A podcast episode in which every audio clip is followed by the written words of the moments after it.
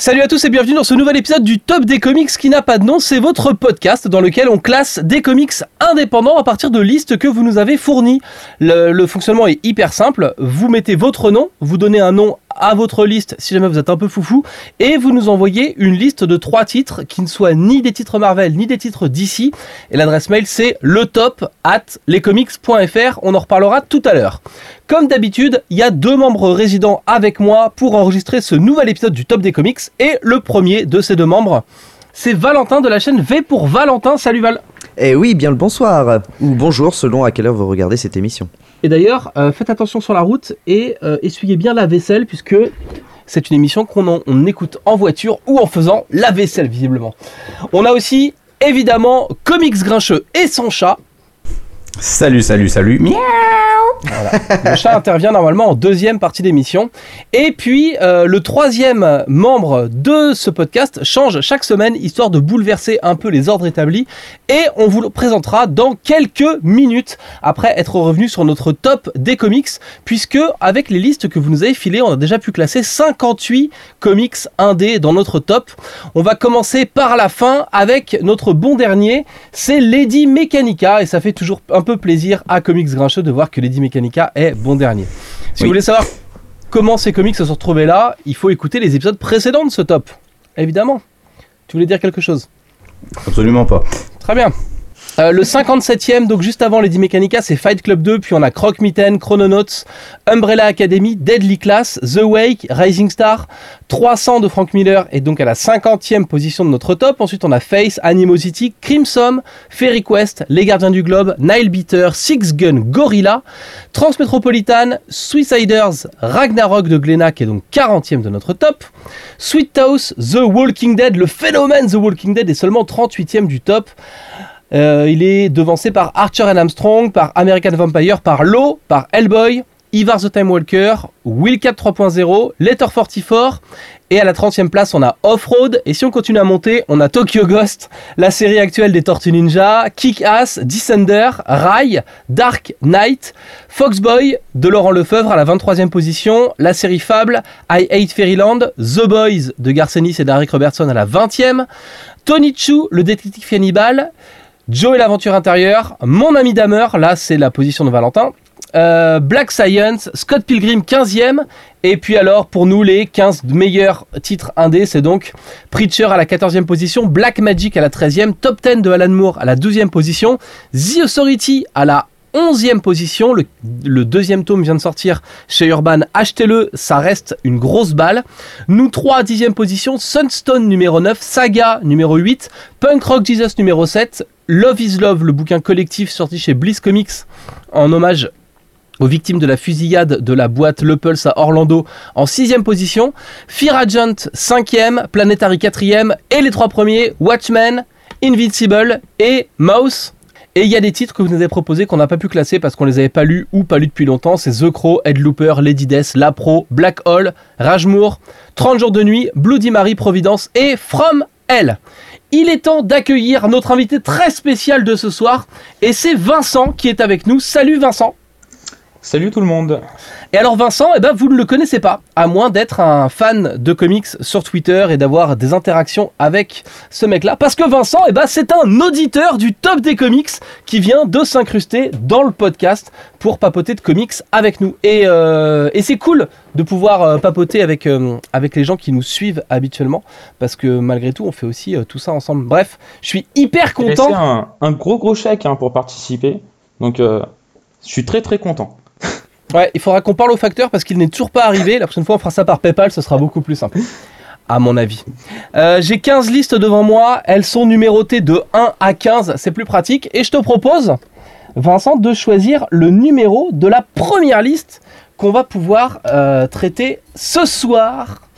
Et donc, euh, cette liste mystère qui a été envoyée par un auditeur et qui, normalement, comporte trois titres indés à classer dans ce top des comics. Allez, je prends le numéro 9. La numéro 9, je la déplie et je l'ouvre sous les yeux ébahis des gens qui nous écoutent. Et donc, c'est une liste d'un certain Vincent. Je crois qu'il y a un très très bon feeling. Euh, C'est euh, sans filet et sans dégonfle. hein. C'est euh, la vraie liste de Vincent. euh, voilà, incroyable. Donc Vincent, cette liste qui s'appelle Vertigo, juste pour viser plus haut avec Preacher, est-ce que tu peux nous en parler? Et Preacher, il est, il est déjà dans le top là. C'est une vieille liste en fait que tu as envoyée, parce que tu as envoyé deux salves de listes. Euh, et celle-là, c'est une de tes premières listes Ah ouais. qui vient de sortir.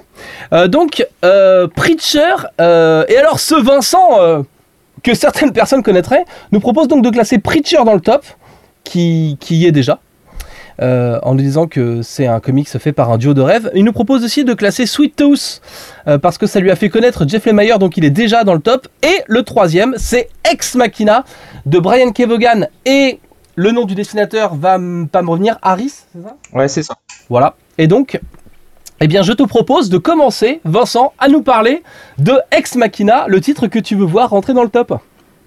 Alors, Ex Machina, pour, euh, pour pitcher très rapidement, c'est l'histoire en fait d'un homme, d'un ingénieur euh, génie civil, qui est appelé euh, une nuit par un de ses amis euh, parce qu'il y a, quelque chose qui serait tombé d'un pont, un phénomène qui serait passé pas loin d'un pont.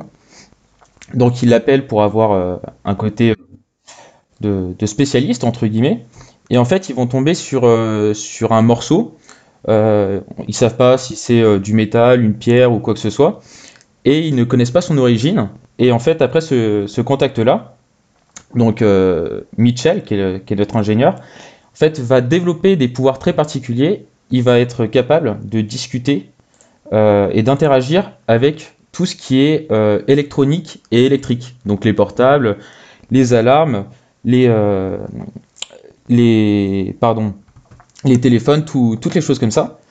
Et euh, il va développer en fait euh, son pouvoir et il va, décider de l'utiliser en bien et de devenir un super héros qu'on va appeler, euh, enfin qui va se faire appeler la Grande Machine. En jusqu'en fait en 2011, euh, en 2001 pardon. Et après du coup le, le 9, euh, le 11 septembre pardon, il se retrouve, il a un flash et il se dit, eh ben pourquoi je devrais pas plutôt aider ma ville en étant maire? Et du coup il se fait élire maire de New York et, euh, et après voilà on suit en fait euh, ces cinq tomes euh, en, euh, c'est en cinq tomes chez Urban et en fait on suit les cinq tomes de son enfin les cinq ans de son de son mandat pour être exact Et alors, au moment où le- la série commence, il est déjà maire de New York. En fait, tout, tout Ouais. son passé de super-héros et de.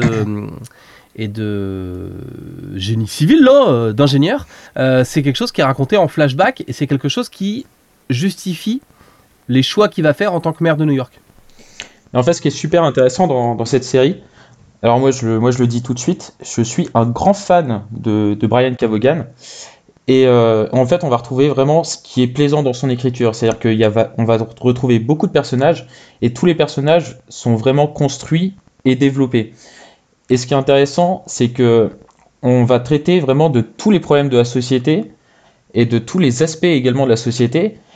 Et c'est ça qui est plaisant, c'est qu'on va retrouver le traitement en fait des interactions avec les pompiers, avec la police et tout ça au quotidien en tant que maire, se rendre compte que c'est pas toujours pas toujours facile d'être en interaction avec tout le monde. Mais en même temps, il va y avoir euh, moi je trouve que on va tomber sur un discours qui, qui change par exemple vis-à-vis de la marijuana, vis-à-vis de l'alcool, euh, vis-à-vis du mariage homosexuel, vis-à-vis euh, du racisme et tous ces sujets-là sont traités. Alors, je je me rappelle plus de la date de publication du, du comics. 2002, si 2005. je dis pas de bêtises. C'est début 2002 2000. C'est pas 2005 Euh, de- non, pas, pardon, c'est un peu après. Oui, t'as raison. Ouais. Non, c'est ça, tu as raison. Parce que c'est c'est Why the Last Man euh, qui Oui, commence en c'est ça. 2002. mais Oui, après- pardon, j'ai confondu. Et ce que je trouve fou, c'est de se dire que donc ce, ce comics qui a, qui a plus de 10 ans, bah, je trouve qu'en fait, dans le discours qui est développé, on se rend compte qu'il est vachement en avance en fait. Vachement en avance sur son temps. Parce que il y, a encore, y a encore certains sujets qui sont abordés dans le comics que aujourd'hui on n'ose toujours pas aborder vraiment librement et auxquels on est toujours en train d'utiliser des pincettes. Et, en fait, on se rend compte que, que Brian Cavogan, euh, dans ce comics, bah, il y va franco, il dit clairement, euh, il dit un peu clairement ce qu'il pense. Et, en plus, il se permet même en fait de faire l'avocat du diable par les conseillers en fait de, de Mitchell, le, le maire, et de vraiment en fait d'argumenter tous ces, tous ces points-là. Et moi, c'est vraiment, vraiment un comics euh, qui était, c'est un vrai coup de cœur personnel sur, euh, sur ce comics, moi.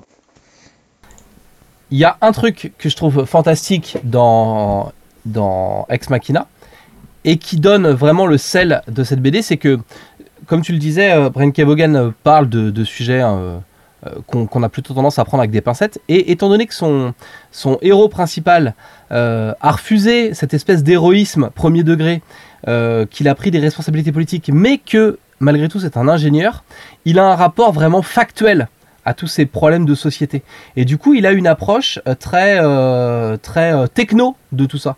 Euh, l'homosexualité, euh, est-ce que ça pose un problème dans l'organisation d'une société en fait? Et pas euh, est-ce que ça heurte tes mœurs, mais est-ce que c'est un problème voilà, dans l'organe de la société? Il aborde vraiment les problèmes comme comme étant les composantes d'un du la société c'est un gros rouage où toutes les pièces doivent tourner dans le même sens. Est-ce qu'il y a une pièce qui est grippée? Bon bah d'accord elle n'a pas la bonne couleur elle n'a pas vraiment la bonne forme elle n'est pas faite dans la bonne matière mais tant que le système tourne pourquoi on se prendrait la tête? Et du coup les problèmes sociaux sont abordés avec ce côté un peu techno et c'est ça qui donne vraiment de la hauteur euh, au titre et qui fait que les arguments qui sont placés sont en plus d'être euh, ceux que je vais défendre euh, sont un peu incontestables, quoi, deviennent, euh, deviennent euh, scientifiques.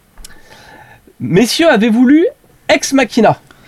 Euh, seulement le premier tome et bah, je crois que Vincent a tout dit. je suis, je partage complètement son avis. C'est, une des séries que je veux continuer, mais faute de temps, de moyens, de tout un tas de choses, je la mets pour l'instant de côté. Mais c'est, je, je, veux aller jusqu'au bout de ce truc-là parce que c'est vraiment, c'est vraiment vraiment bien vu, bien pensé, bien chouette. j'ai après, d'un point de vue très, euh, euh, très, très premier degré, euh, il y a quelques faiblesses, mais c'est vraiment du pinaillage de geek de merde. Mais genre, sur son pouvoir de, de contrôler les machines, c'est pas tout le temps bien, bien fichu. Par exemple, il va te dire qu'il ne peut pas agir sur des grenades parce que ce ne sont que des engins, ce n'est qu'un qu'un morceau de métal avec du gaz à l'intérieur, comme il le dit.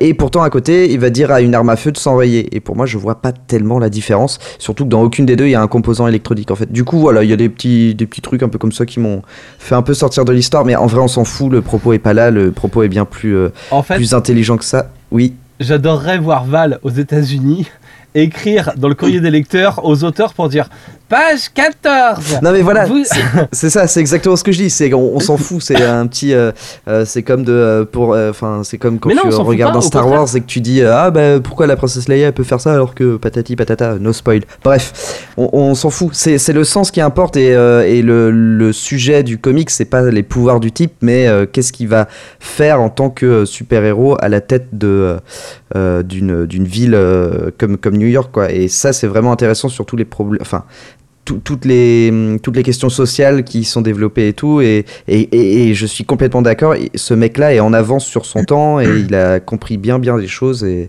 il les explique de manière euh, euh, tout à fait. Euh, je trouvais un mot chouette pour finir cette phrase, je sais pas. Mais ce mec-là est. Vraiment au montage sinon. Merci beaucoup.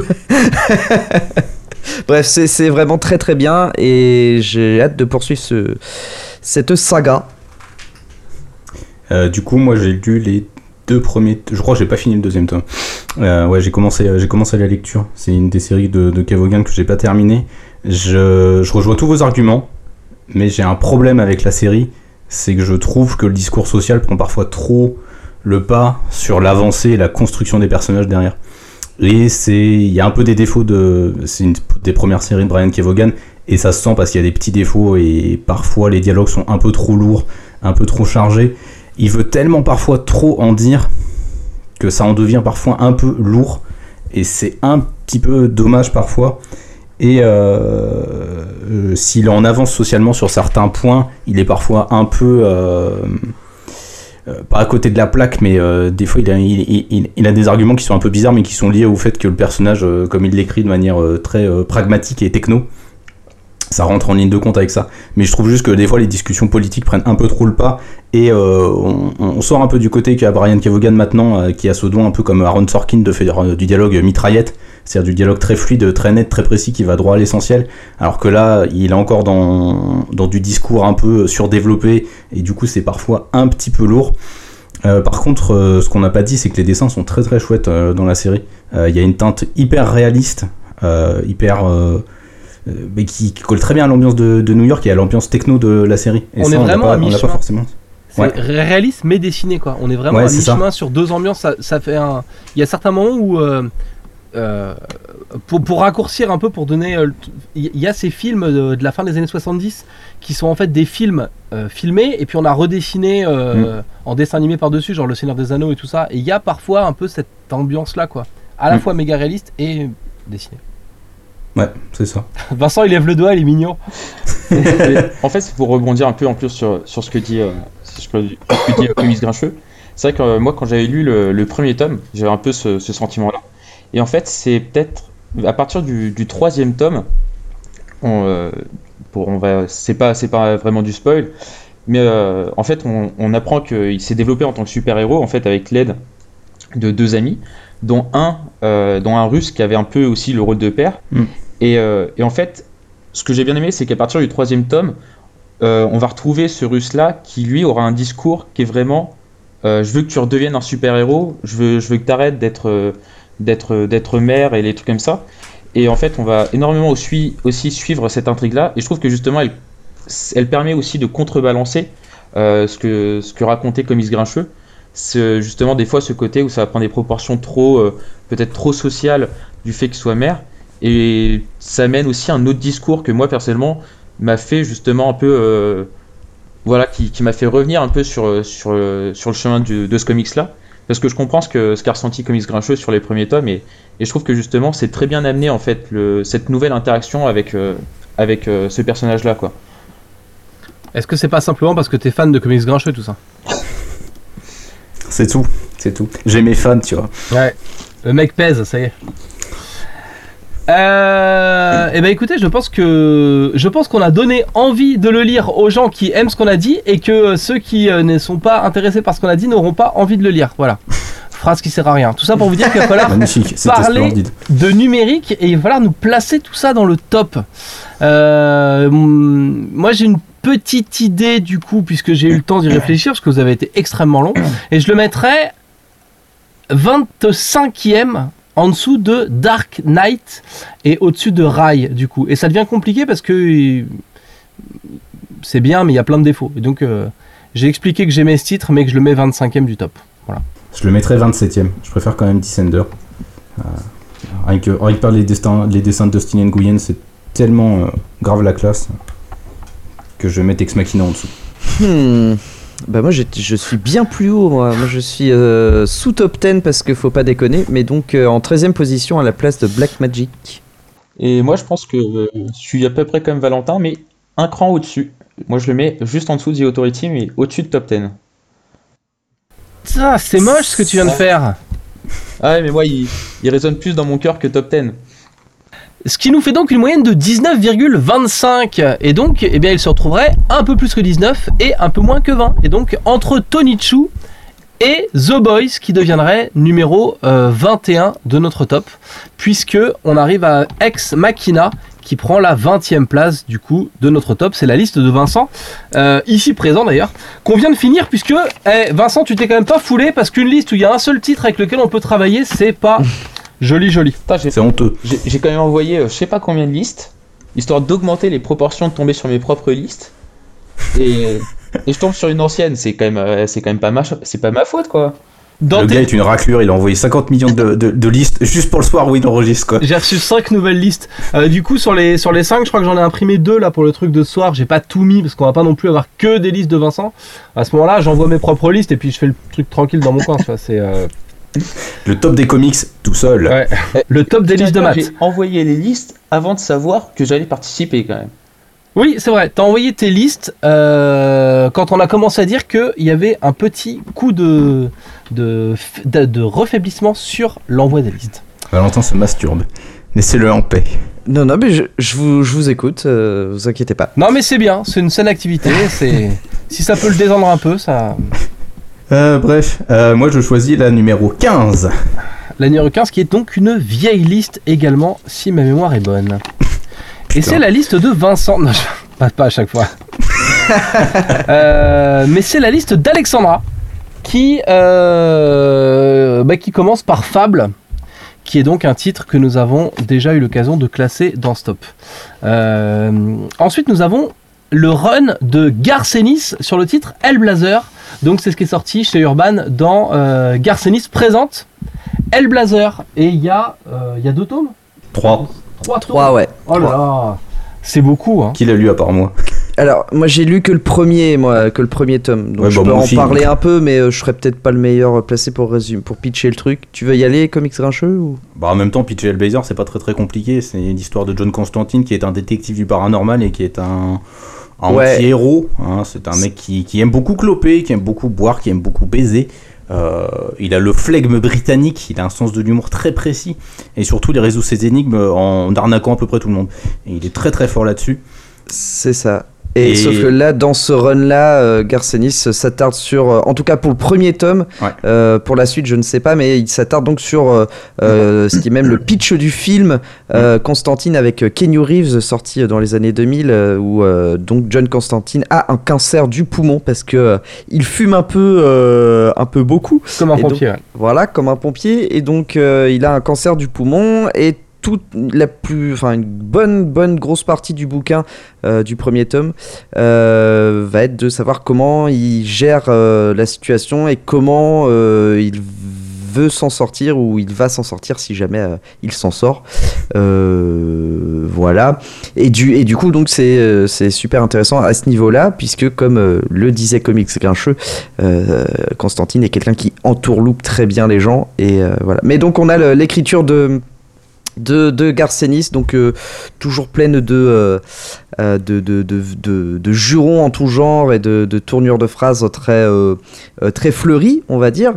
Et c'est surtout, il y a plein de questions sur, sur des questions intéressantes ouais, sur la psychologie, on va dire, avec des, des guillemets, mais sur comment quelqu'un euh, comme lui peut réagir face, au- face au, cancer. C'est hyper crédible. Moi, j'ai trouvé ça hyper crédible en fait, Euh, très très touchant à ce niveau-là. Euh, euh, co- comment, en fait, il y a toutes les, tous les symptômes de hum, comment de la du euh, eh, j'ai du mal ce soir, hein, excusez-moi, du euh, du deuil. Merci. Euh, la colère, euh, la- le déni et compagnie, il y a, y a toutes ces, toutes ces choses-là dedans. Donc, comment un homme gère, euh, gère son cancer. Enfin, c'est- assez, assez poignant à certains moments.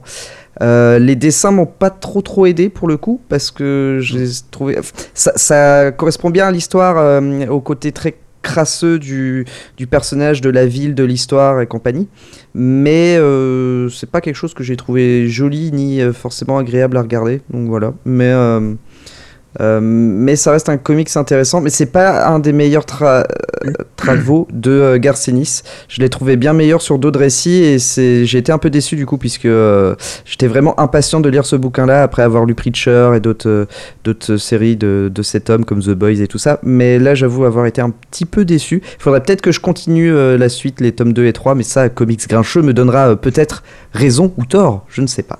J'ai pas lu les tomes 2 et 3 donc je risque pas. Merde J'ai lu que le tome 1. Ok.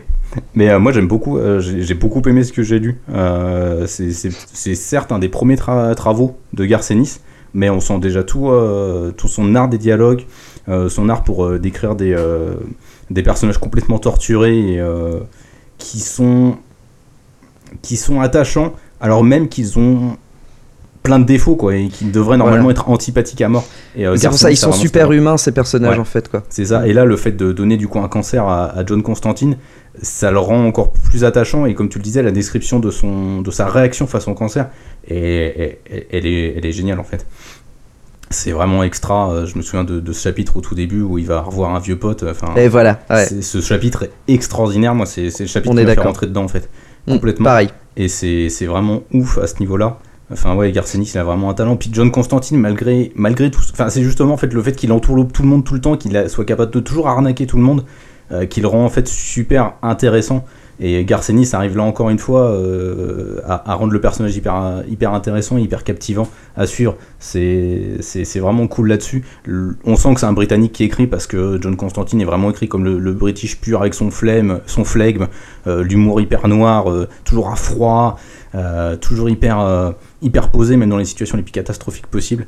Alors après, ouais, c'est vrai que le problème, c'est un peu les dessins qui ont quand même pas mal vieilli, faut le dire. Euh, surtout la, en fait, la colo, c'est la colorisation surtout qui, qui Mm. bouffe grave.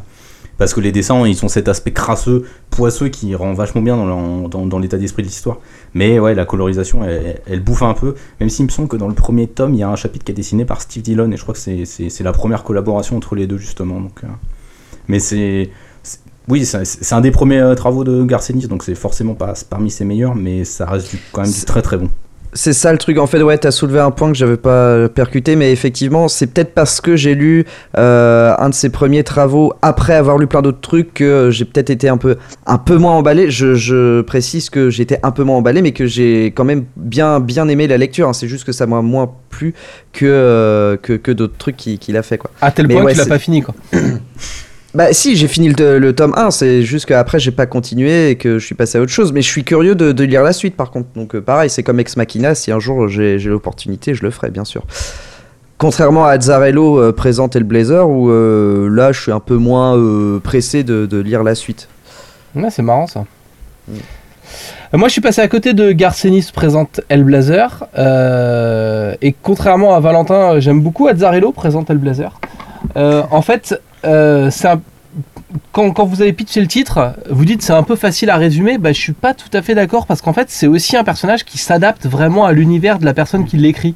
Et, euh, et, typiquement, c'est hyper compliqué de d'adhérer par exemple à Warren Ellis présente le Blazer et à Brian Azzarello présente le Blazer, tellement les deux personnages qui sont mis en scène sont différents. d'accord. Du coup, voilà, je voulais juste réinciter sur cette vision d'auteur autour du personnage qui peut déformer le personnage. C'est quelque chose avec lequel on peut jouer, on peut le modeler. Et, c'est une des choses les plus intéressantes sur le personnage justement que, que autant d'auteurs travaillent dessus, des grands noms, et qu'il y ait autant de visions différentes qui sont euh, euh, qui se, qui entrent pas en conflit et qui sont toutes intéressantes dans leur euh, dans leur façon d'être en fait. Tout ça pour dire que j'ai pas lu le titre.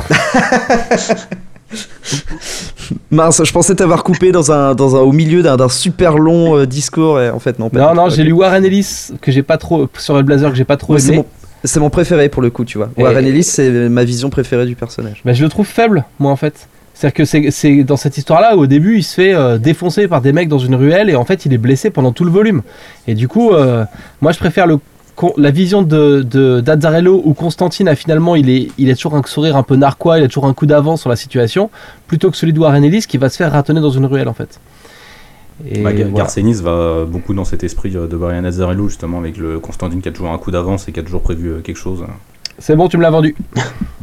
Mais je crois qu'en plus Garcenis il intervient juste après Brian Azzarello justement, donc euh, c'est aussi pour ça qu'il reste vachement dans, cette, euh, cet état d'esprit. Ça m'étonnerait. Azzarello, c'est après. En fait, dans l'ordre, ça fait Ellis, Ennis et Azzarello, si je dis pas de bêtises. Ah, ouais, il me semble. À vérifier. Je, pendant que vous parlez, je vais, je vais checker. Et Mike Carré après. Ouais, il y a Mike Carey aussi. Ouais. Mais c'est tellement compliqué la publication de Hellblazer que. Enfin, il y a eu tellement d'auteurs en fait qui sont intervenus dessus. C'est euh, bordélique. Oh Thierry, il y a Vincent qui est avec nous. Salut, ça va? Oh, très bien. Est-ce que est-ce que t'as lu Garcenis présente le Blazer ben Moi c'est pareil, en fait j'ai lu le tome 1 et je pense qu'en fait j'ai tout le monde a lu le tome 1. j'ai fait une boulette parce que euh, en fait moi j'ai lu euh, après avoir lu Preacher et euh, j'ai lu le tome 1 et ensuite j'ai lu le tome 1 par, par Azarello et, et en fait le truc c'est que j'ai comparé forcément le Hellblazer de Garcenis à Preacher que j'ai trouvé quand même moins, enfin, moins bien écrit et euh, moins maîtrisé en fait. Même si, même si euh, comme, tu, comme tu dis, on retrouve le fait qu'il soit, qu'il soit anglais, et donc du coup, on sent que le, personnage lui va bien. Enfin, moi, j'avais forcément cette petite déception, quoi, parce que, parce que je trouve vraiment que Preacher reste quand même l'un de ses, enfin, même son meilleur travail tout court, quoi. Et, euh, et donc du coup, j'avais un peu cette déception. Et après, quand j'ai lu Azzarello, moi, j'ai adoré, enfin, ce qu'a fait Azzarello dessus. Donc je suis un peu, j'ai été sorti un peu, euh, un peu mitigé, un peu mitigé, pardon. Alors que les dessins, par contre, c'est, moi, ça m'a pas, ça m'a pas plus choqué que ça, quoi. C'est, c'est vrai qu'ils sont pas, enfin, la, la, couleur est peut-être, euh, est peut-être un peu passée entre guillemets, mais c'est pas, euh, pour moi, c'est pas les dessins qui ont le plus mal vieilli quand on voit, quand on voit d'autres œuvres, quoi. Mais c'est, voilà, je pense que c'est vraiment le, le moment où je l'ai lu qui était pas qui était pas adapté quoi. C'est le lire juste après Preacher, c'était pas le bon plan, je pense. Et donc je confirme, c'est bien euh, dans cet ordre-là. Ennis, Ellis, Azzarello et euh, Carré euh, après, pour finir. Et pas Jim. Carré. Et pas... Mais ce qui est marrant, c'est qu'il y a que les épisodes de cette période qui sont arrivés en France. Il y a les premiers, sinon, dans. Il doit y avoir une collection chez Panini avec deux tomes euh, où c'est les, vraiment les premiers premiers épisodes de Blazer. Et sinon, il y a que ce cycle, Ennis, Ellis, Azzarello, Mike Carey, qui a été publié en France. Et on n'a pas vu beaucoup de- d'autres Hellblazer, quoi. Ouais, ceux avec Jamie Delano m'a- m'intéresse pas mal. Je, je- je serais curieux de lire ça si jamais ça paraît un jour. Et je crois qu'ils sont, je crois que Urban euh, les publie dans dans, dans l'ordre. Ouais, il y a un truc. Ouais, c'est ça, oui, oui, oui, mais ils font ça, et puis ils, ont, ils avaient sorti des premiers tomes, c'était les chroniques de Hellblazer, ou je sais plus. Ouais, c'est ça, mais Il, si- il les remet dans, Ça, de lecture, je crois.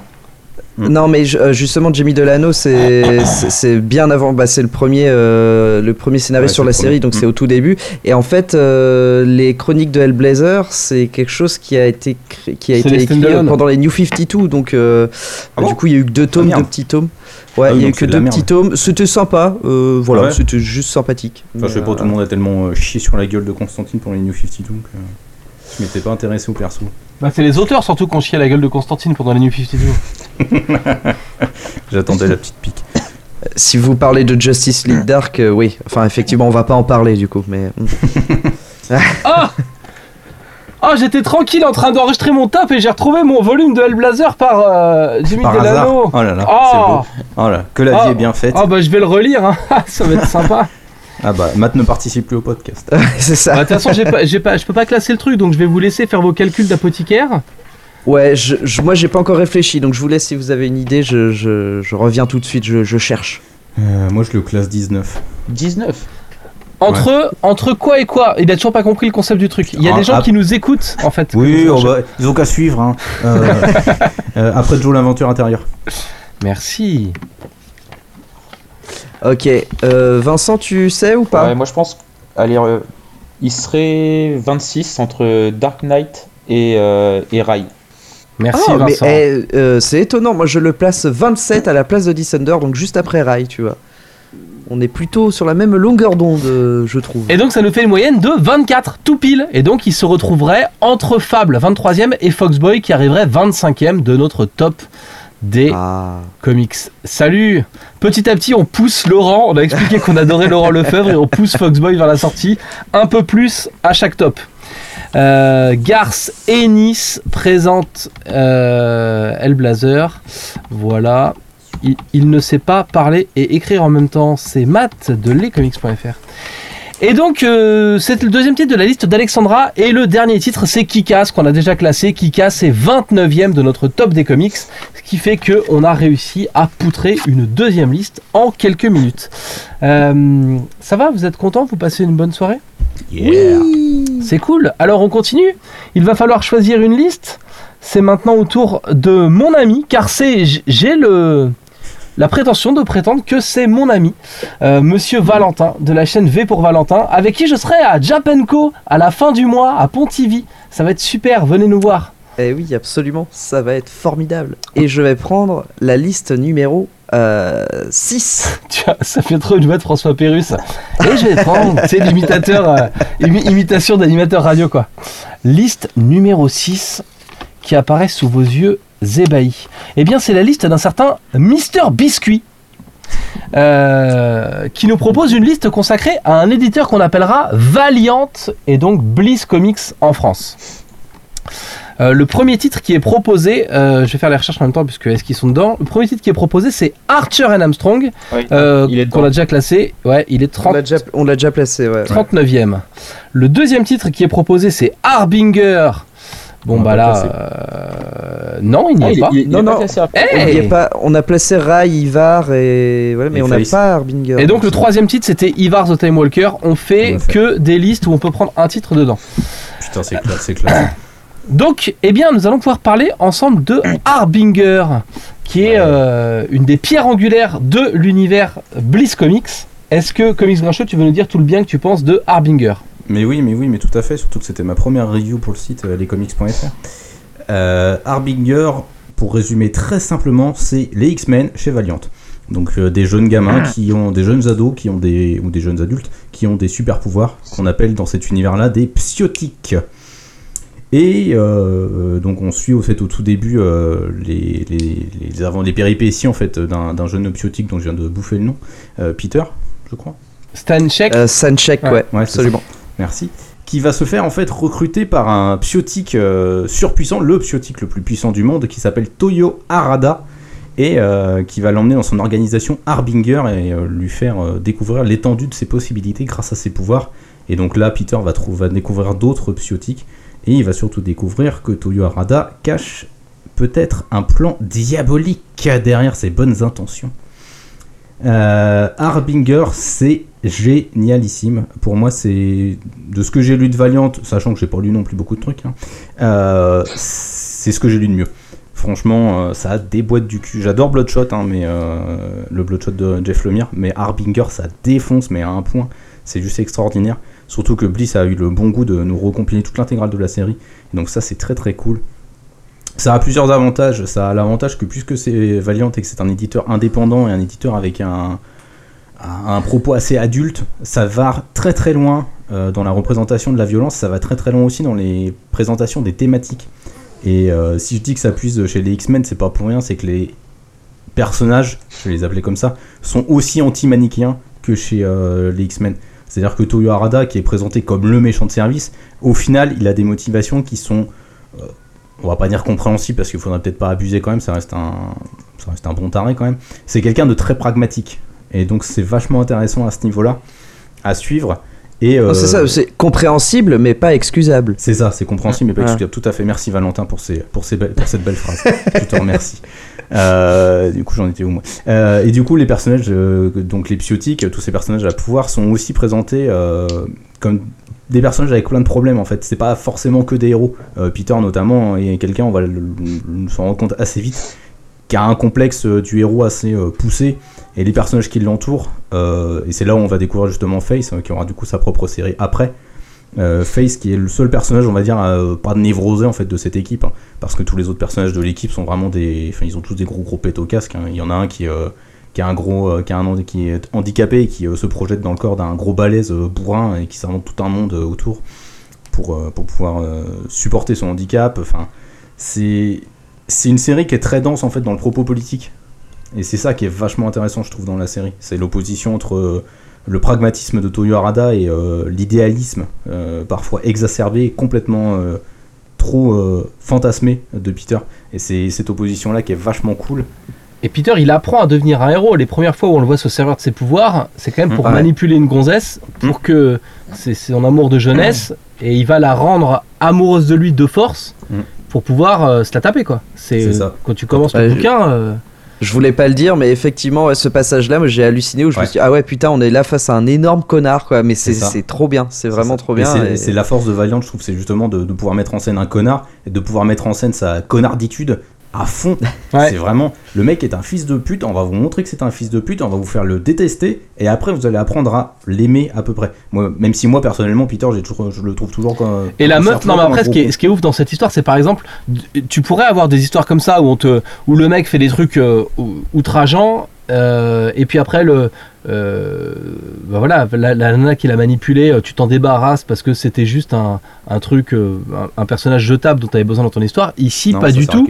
Ils vont l'utiliser tout le temps. La meuf, elle va rester à ses côtés euh, assez longtemps, en soutien, degré ou de force, encore une fois. Et du coup, ça, ça crée une, euh, une relation hyper intéressante, quoi. Et à aucun moment, euh, à aucun moment, c'est euh, genre du viol fantasmé ou de l'excuse de l'agression sexuelle ou ce genre de truc. Il y a plein, plein de choses, ne serait-ce que dans cette situation-là, quoi, qui est un, des points de départ de l'histoire. Bah, disons que Joshua Dysart, l'auteur, justement, il a cette, il, il a vraiment son histoire. On a vraiment l'impression, je sais pas si c'est le cas, mais on a l'impression qu'il l'a vraiment construit sur le long terme. Et du coup, c'est, c'est ça qui est chouette. On a l'impression qu'il a prévu toutes les étapes et rien euh, ne semble avoir été laissé au hasard dans son histoire. En tous les cas, tout à un moment donné, enfin, ce qui va se passer, les événements, les personnages qui sont introduits euh, vont avoir une importance à un moment ou à un autre, en fait. Et je trouve que c'est vraiment là où, il, euh, où la série marque vraiment des points, quoi. C'est qu'on on passe par des étapes classiques dans le comics de super-héros, mais euh, ça n'empêche pas qu'il y a un sens global et il y a surtout enfin, il y a un vrai discours derrière en fait, et c'est ça qui est, qui est vraiment passionnant. Et ça se ressent avec les personnages, je trouve, parce que au Mm. final, c'est vrai qu'on a tendance à dire que c'est le X-Men de, de, de Valiant, mais euh, moi, ce que, ce que je trouve, c'est que dans X-Men, il y a énormément, énormément de personnages au final. Alors que là, au final, il y en a pas. Enfin, moi, j'ai pas le sentiment qu'il y avait tant de personnages que ça, mais on, on sait que chaque personnage est là pour une raison. Et euh, bah, comme le dit Matt, la, fille, elle n'est pas utilisée juste comme personnage de table, on la retrouve derrière. Certains personnages qui semblent, qui semblent annexes, au final, ils vont se développer euh, au cours de l'histoire. Et en fait, on retrouve tous ces personnages qui sont tous développés, qui ont tous un, un but. C'est comme s'il avait déjà euh, toute sa frise avec tous ces personnages. Il sait quel est le point de départ, quel est le point d'arrivée pour tous. Et c'est ça que je trouve fou, quoi. C'est que on ressent vraiment toute la construction et, moi, personnellement, je me suis beaucoup plus attaché à ces, à ces personnages-là que, euh, que les personnages euh, des, des, dernières séries, des dernières séries récentes X-Men, quoi. C'est qu'on a vraiment le sentiment que. Oui, mais c'est pas très compliqué en même temps. Hein. C'est ouais, vrai, ça. Après, après juste pour. faut comparer ce qui est comparable. C'est-à-dire que là, tu dis, il n'y a pas beaucoup de personnages. Mm. Les X-Men, euh, la série existe aussi depuis longtemps et chaque scénariste a recréé des personnages. Si tu prends les débuts des X-Men, il y a les cinq personnages principaux, il y a la deuxième équipe internationale et il y a les nouveaux mutants. Euh, mais mais c'est après, au fur et à mesure, quand on a rajouté des écoles, quand on a rajouté euh, Grant Morrison qui a fait, qui a fait son école, qui a mis plein de personnages chelous dans New X-Men et tout, ou la série Wolverine and the X-Men, c'est ça qui rajoute beaucoup de X-Men à l'intérieur. Chacun a voulu mettre sa patte. All New X-Men. Mais pardon? Ou All, New X-Men avec Bendis. Merci pour cette euh, intervention comics grincheux. Euh, du coup, euh, du coup, ouais, le, fait d'avoir condensé le nombre de personnages et de le comparer aux X-Men, peut-être que. En fait, ce qui, ce qui est marrant, c'est que les X-Men, c'était des, même les New Mutants, c'était des anti-héros à l'époque, avec les codes de l'époque, et que ce qui fait aussi bizarre, c'est de voir un anti-héros avec des codes beaucoup plus trash d'aujourd'hui, quoi, avec des, avec un discours un peu plus, peut-être un peu plus vénère. Mais simplement. On le ressent également dans, dans, dans les dessins au final parce que c'est vraiment. Tu veux dire que c'est pas dessiné comme dans les années 60, dis donc, c'est cool. C'est bizarre ça. On, a des dessins qui sont qui font qui font très réalistes et euh, il y a, je me rappelle, il y a, y a, certains, il y a certaines pages par exemple avec des images de guerre ou trucs comme ça avec les soldats et des choses comme ça. On voit vraiment la, la violence et enfin c'est vraiment, c'est pas du tout, euh, c'est pas du tout euh, négligé quoi. C'est pour moi c'est vraiment c'est ah mais c'est cru hein. Ouais, c'est il y va franco quoi dans alors je sais plus ah je sais plus qui est le dessinateur, je l'ai plus j'ai plus en tête. Il y en a plus il y en a plusieurs intégrales. Euh, il y en a, justement, c'est un peu le c'est un peu c'est un peu le défaut de la série, on va dire, c'est la qualité des dessins qui est assez euh, inégale, ouais. fluctuante. Mais bon, ça c'est c'est en fait, entre, entre, certains chapitres, certains chapitres mm. sont vraiment euh, sublimes avec des dessins très crus comme on disait et puis c'est vrai que certains chapitres tu vois les expressions des personnages et tu te dis alors je sais pas quelle expression c'est, je vais tirer au sort quoi. Mais c'est les premiers chapitres, typiquement, je trouve qu'ils sont vraiment pas engageants. Enfin, les dessins, le rendu des visages, il est, euh, euh, des fois j'ai l'impression que les mecs avaient deux têtes, donc euh, c'était un peu, c'était un peu étrange. Mais il y a aussi des problèmes de rendu de colorisation hyper numérique viteuf sur ces trucs-là, quoi. Ouais, c'est ça un peu le problème aussi. Ouais, t'as raison, de... t'as bien raison. Bon après l'autre défaut du titre c'est son édition, c'est hyper cool d'avoir une intégrale, en revanche c'est très chiant à lire au lit. Hein. Il faut avoir une table et le lire et te poser et tout parce que... T'as les poignets fragiles, c'est pour ça. Faut avoir des abdos parce que c'est vrai que sinon oh. euh, ouais, ça appuie pas mal sur. Mais il y a un peu de bide, les gars. Bah moi je suis assis dans mon lit, je fléchis mes jambes pour tenir ma BD pour que ça me fasse le truc. Du coup j'ai toute l'intégrale qui me repose sur les couilles. Je peux dire que je passe pas un bon moment quoi. Hein. Qu'est-ce que vous voulez que je vous dise? Voilà. Bah muscle-toi les poignets, branle-toi un peu. Oh, c'est pas vrai ça. Quand même.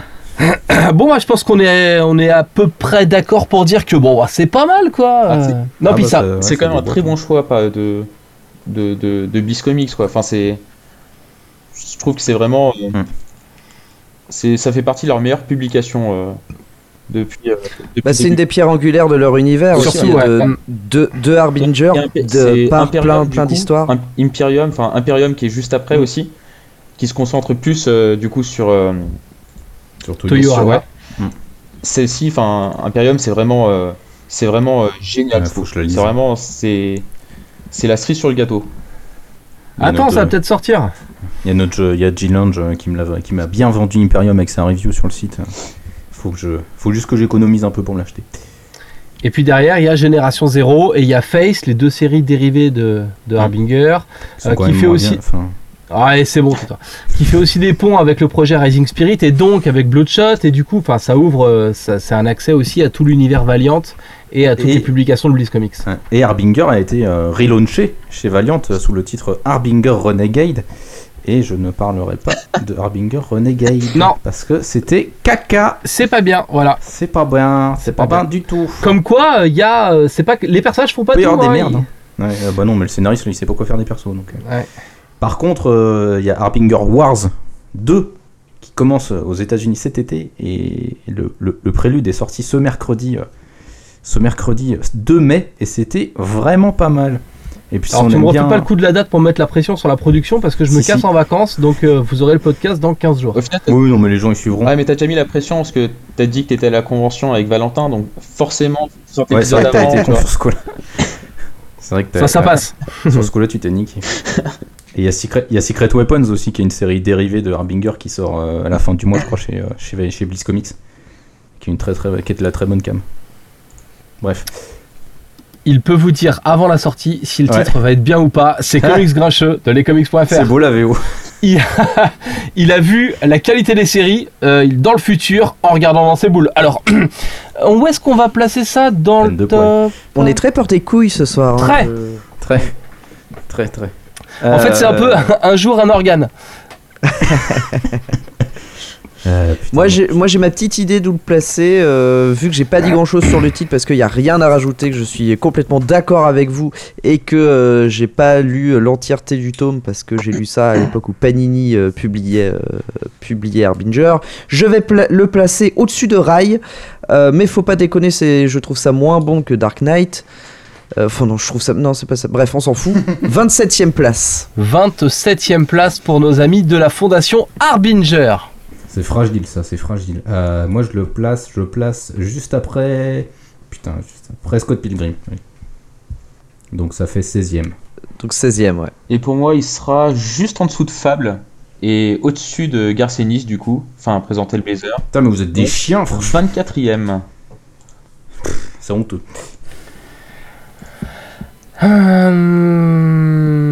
Hum, Et moi je le mettrais 20ème au- entre Tony Chul Detective Cannibal et Ex Machina dont on a parlé tout à l'heure. Euh, ce qui nous fait euh, 87 points que nous divisons par 4 pour obtenir la moyenne de 21,75. On n'a qu'à dire 22. Et, euh, et du coup, il se retrouverait à la place de I Hate Fairyland, donc entre The Boys et I Hate Fairyland qui deviendrait 23ème de notre top des comics. Qui rigole Qui rigole Note- quand I Hate Fairyland se casse la gueule Qui Notez-le, chers auditeurs, ces gens n'aiment pas les super-héros. Watchmen n'est que troisième, c'est une honte. Et Harbinger se retrouve dans les au-dessus des 20. C'est ton honteux. Ah, Ils aiment pas C'est les super-héros. On a n'aiment Invincible numéro 2, pouvoirs. je, qu'est-ce qu'il je suis- faut je suis d'accord avec Simon. Au final, euh, Joe l'aventure intérieure devrait être premier. hein. Je suis complètement non, faut d'accord. pas déconner. Watchmen a une place de Non, temps. c'est Watchmen qui devrait être premier. C'est bien, vous avez tout à fait compris le principe de stop. Euh, du coup, le troisième titre de la liste de Mister Biscuit, c'était Ivar the Time Walker, qui est déjà dans notre top puisqu'il est 36ème désormais. Euh, et donc, nous avons pu finir la liste de Mister Biscuit. Ce qui veut dire, messieurs, que en 45 minutes de top, nous avons utilisé trois listes et quand on a placé trois titres. Donc, à ce à rythme-là, je pense qu'on est ensemble jusqu'à euh, l'an de grâce 2022. Ce n'est pas impossible.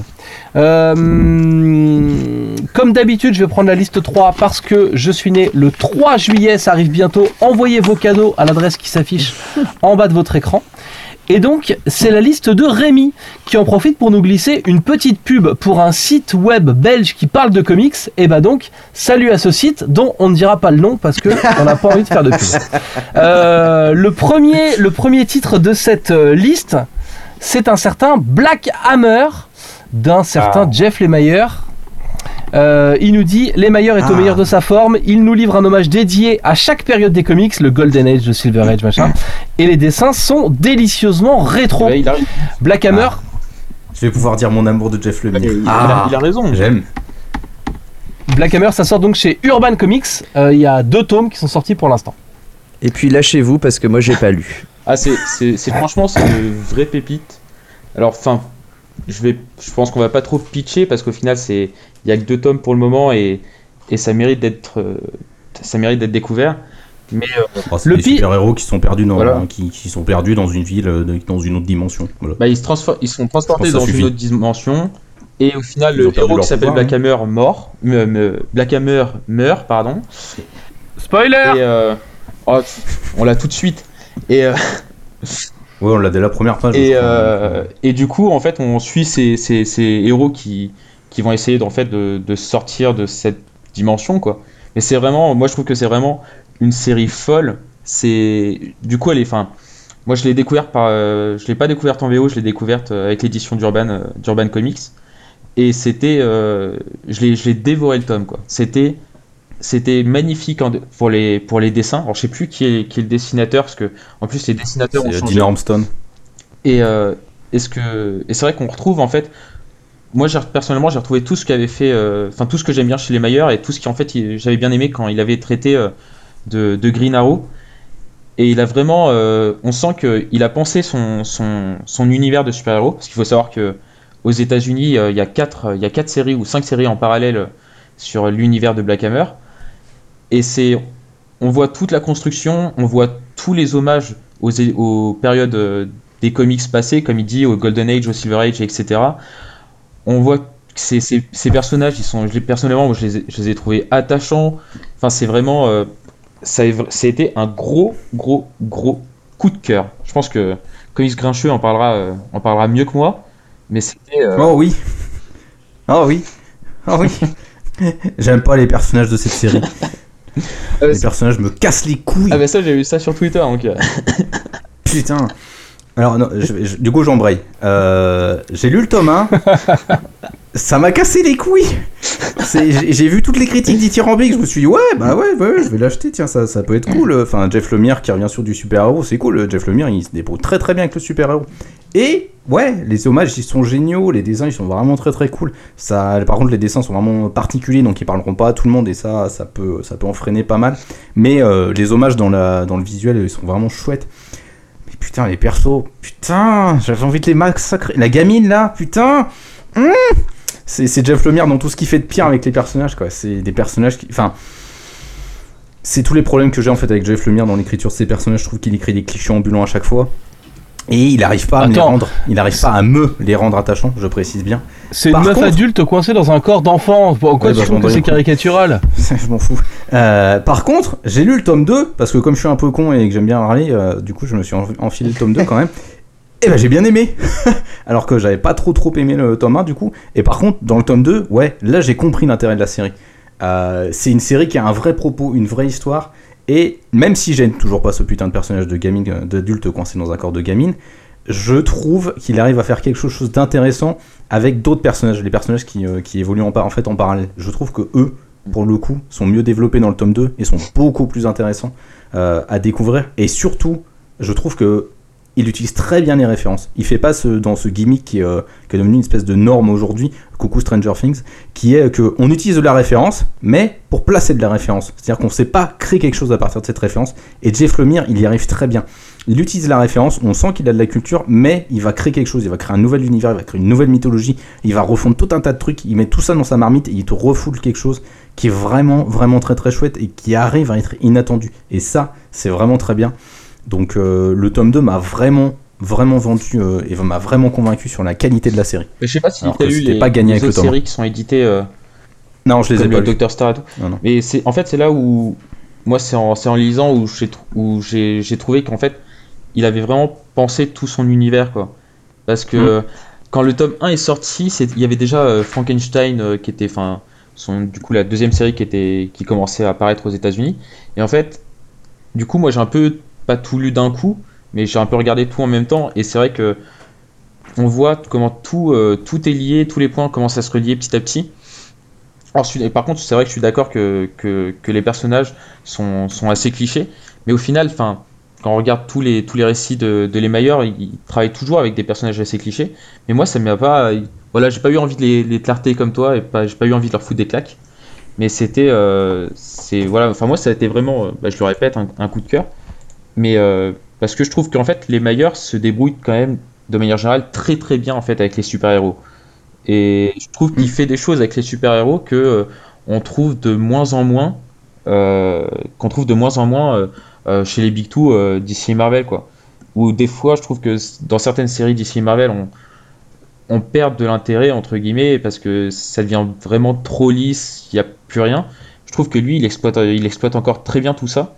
Et c'est vraiment. Ah non, moi, c'est. C'est un gros plaisir, quoi. Ouais, vous parlez beaucoup des références et du côté super-héroïque du titre. Dans le tome 1, c'est pas du tout ce qui est mis en avant, le super-héroïsme. Dans le tome 1, on a ces personnages qui sont, euh, qui sont un peu, comment dire, en marge de la société et qui sont en plus en marge de leur monde. C'est des super-héros qui peuvent pas le dire, qui sont cachés dans une ferme, à côté d'un bled, dans une dimension de poche dont ils peuvent pas s'échapper. Et ils ont tous des problèmes un peu parce qu'ils ont dû apprendre à vivre euh, dans ces conditions-là, un peu en autarcie. Ils se parlent plus ou moins. Il y a genre ce cosmonaute fantôme là, euh, qui a l'air de faire un peu la gueule à tout le monde. Il y a, il y a un personnage qui vit en marge. Et ouais, le père, il est énorme. C'est le meilleur perso de la série. Et, du coup, euh, au début, ça traîne un peu dans le sens où tu dois t'intéresser à ces personnages qui sont perdus quoi, dans le tome 1. Et ça redevient des super-héros en galère dans le tome 2. Euh, et, je sais pas. Enfin, moi, j'ai accroché à la série dès le tome 1. Euh, pour moi, ça marche. pour moi, c'est intéressant. Pour moi, c'est mystérieux va pas falloir. Mais enfin, tu vois, au moment où ça pourrait commencer à devenir un peu, un peu longuet, euh, on nous résout rapidement des questions qui sont en suspens, on les résout dans le tome 1, et au même moment, on va te rajouter d'autres euh, trucs un peu chelous que tu vas avoir besoin de creuser, et du coup, il tient plutôt bien son. Il tient plutôt bien son monde en haleine, ce petit Jeff Lemire. Euh, et du coup, ouais, moi je trouve ça assez, euh, assez prometteur et tout. Même si, euh, effectivement, il faudra passer voilà, sur les dessins parce que ce sera un peu particulier. Et du coup, ouais, c'est. Notamment, j'ai, récemment, j'en avais vu des trucs un peu bizarres de, de Les et ça, ça m'a, pour le coup, ça m'a bien remis en selle, quoi.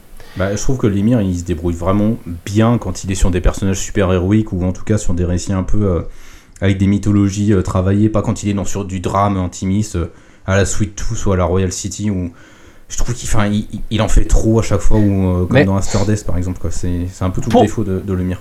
Pour le coup c'est un, un, drame intimiste. Oui mais il y a le côté super héroïque qui je trouve apporte une, un surplus d'intérêt et il y a la, la, manière dont Lemire surtout arrive à travailler son, son récit en, en, te prenant par surprise à de nombreuses reprises. T'es en train de me dire qu'un mec qui pleure ça te fait chier, mais un mec qui pleure en collant ça marche. Exactement.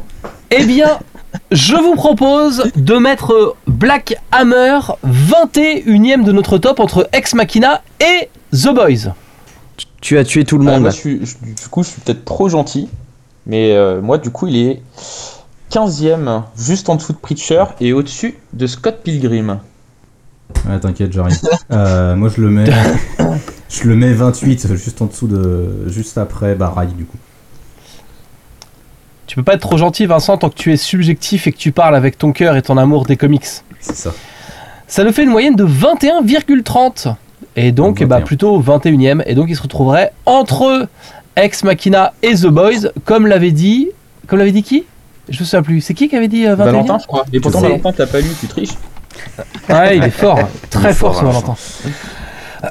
Valentin, vous avez une deuxième chance avec la liste de Rémi. Euh, le site dont on n'a pas dit le nom tout à l'heure pour faire les connards, c'est Comics Inside. Voilà. Le, donc euh, c'est la, liste s'appelle Comics Inside. Euh, Valentin, tu as peut-être une deuxième chance. Peut-être que tu auras lu le titre qui est proposé par Rémi. Le deuxième titre, c'est Jupiter's Legacy, oh, et, et, signé eh ben, Marc vous Millar. Pas mieux tomber. Vous pouvez pas mieux tomber puisque j'ai lu le tome 2 il y a quelques heures à peine. Donc oh. je suis complètement à jour. Euh, et d'ailleurs, est-ce que je peux révéler euh, le contenu de quelques discussions que nous avons eues en off ou pas? Euh, Si c'est à propos de nos déviances, je t'invite à les garder pour nous. c'est pour parler de bites et de couilles, non.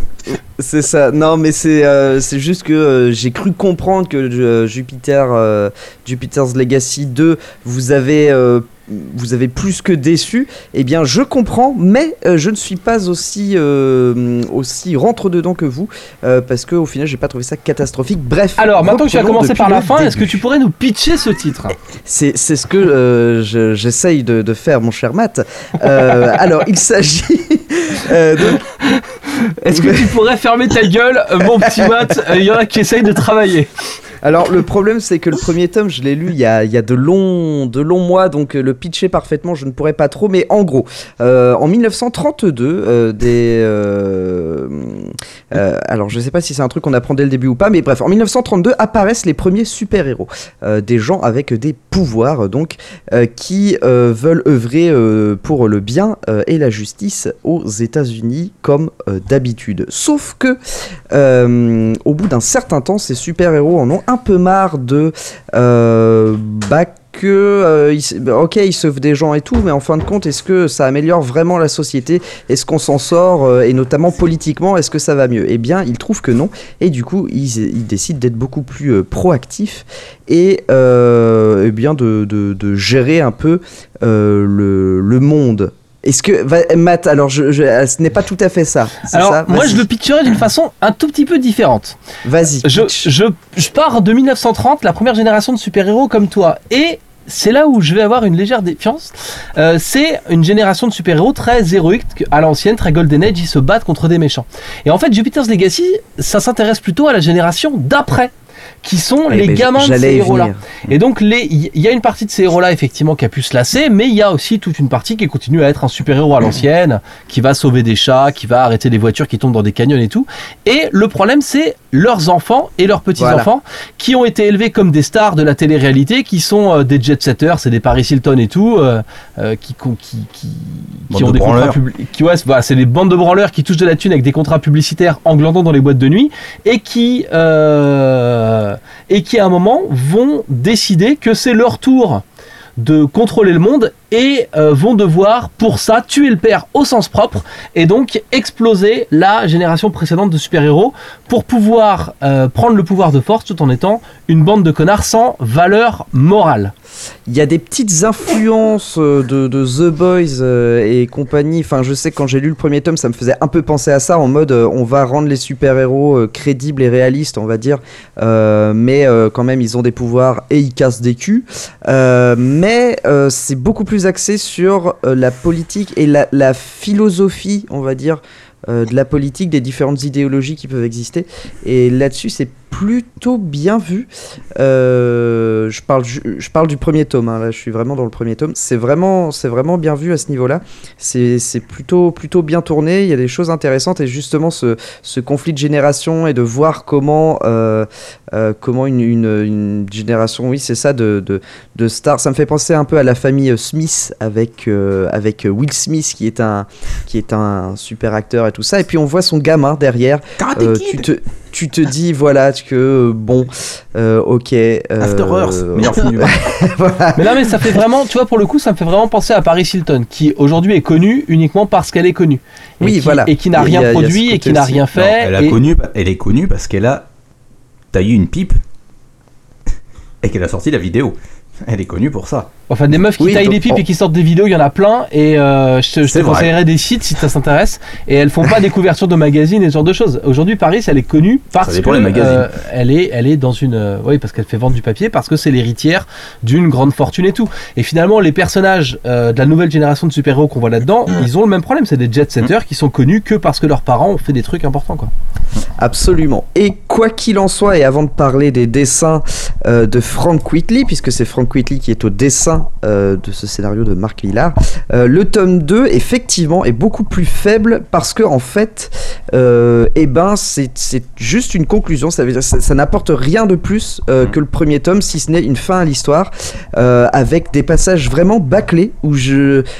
Enfin, des, événements qui sont réglés en deux cases et je n'ai vraiment pas compris comment on pouvait régler des choses d'une manière aussi brutale et aussi, aussi je m'en foutiste.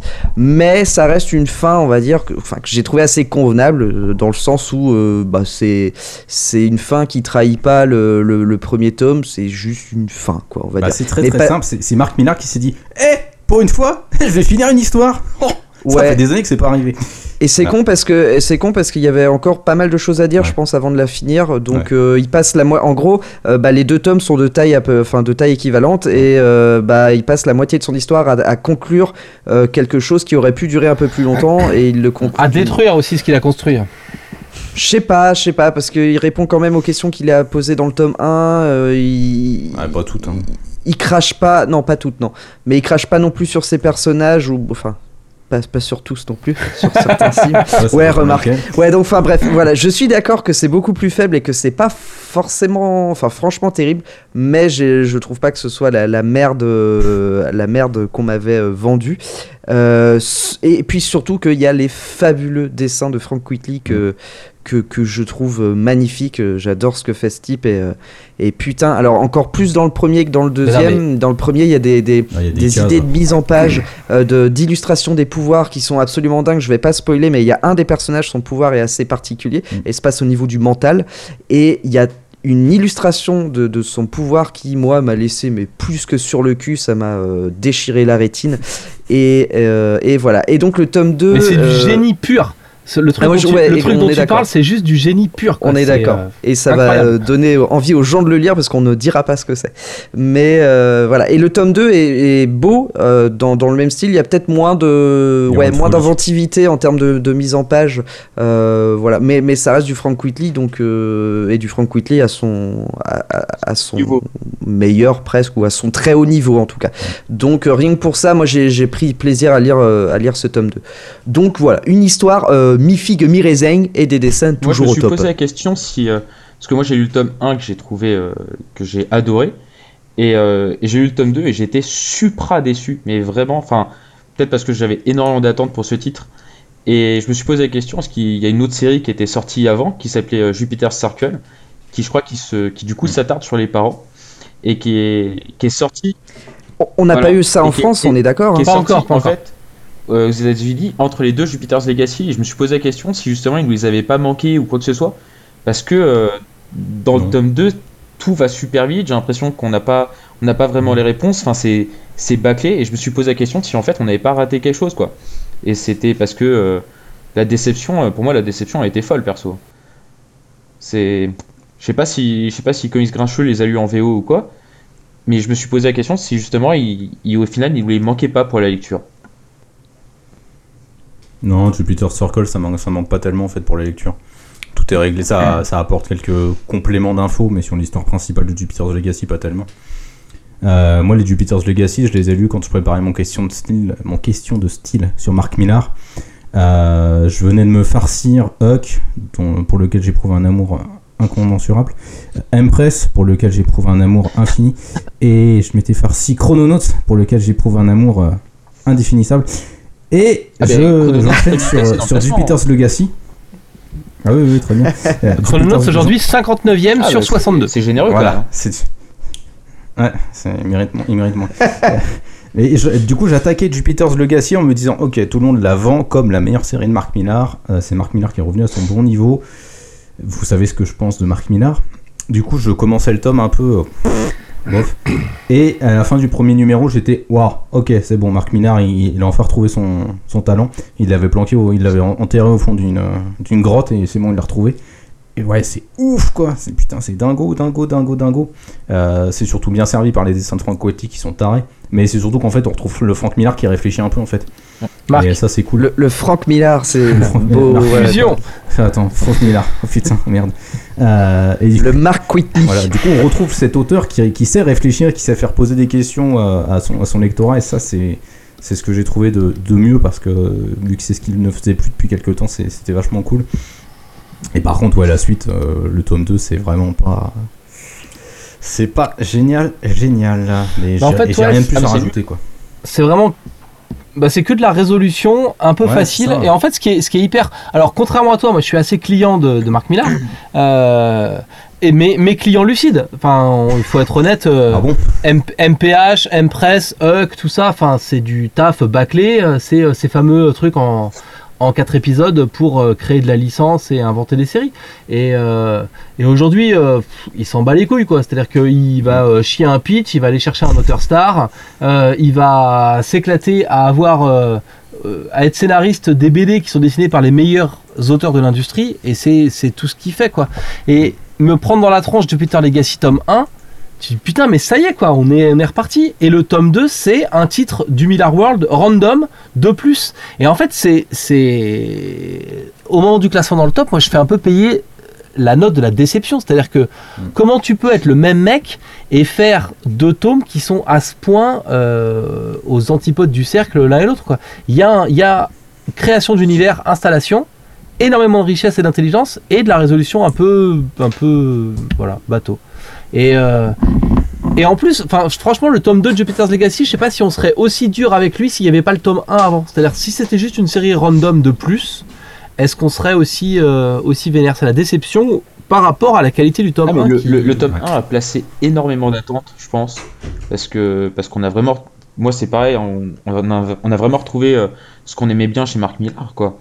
Et, et donc du coup, on s'attendait à un deuxième tome du même niveau, alors qu'au final, on est, pour moi, le deuxième tome de Jupiter's Legacy, il est même en dessous de, Huck, en dessous de Empress. Enfin, c'est vraiment, euh, j'ai pris plus de plaisir à lire Huck et Empress que, que Jupiter's Legacy 2, quoi. Alors que le, enfin c'est, les attentes étaient peut-être trop élevées, mais c'était vraiment Ouais, je pense que je pense que c'est les attentes parce que quand même c'est- quand même mieux branlé que Huck et que Empress. Même si c'est en mode pilotage automatique euh, Jupiter's Legacy 2, euh, l'univers et les réflexions qui sont quand même derrière sont quand même vachement plus intéressantes que Huck et Empress réunis quoi. Enfin, Et il faut juste dire que c'est méga violent.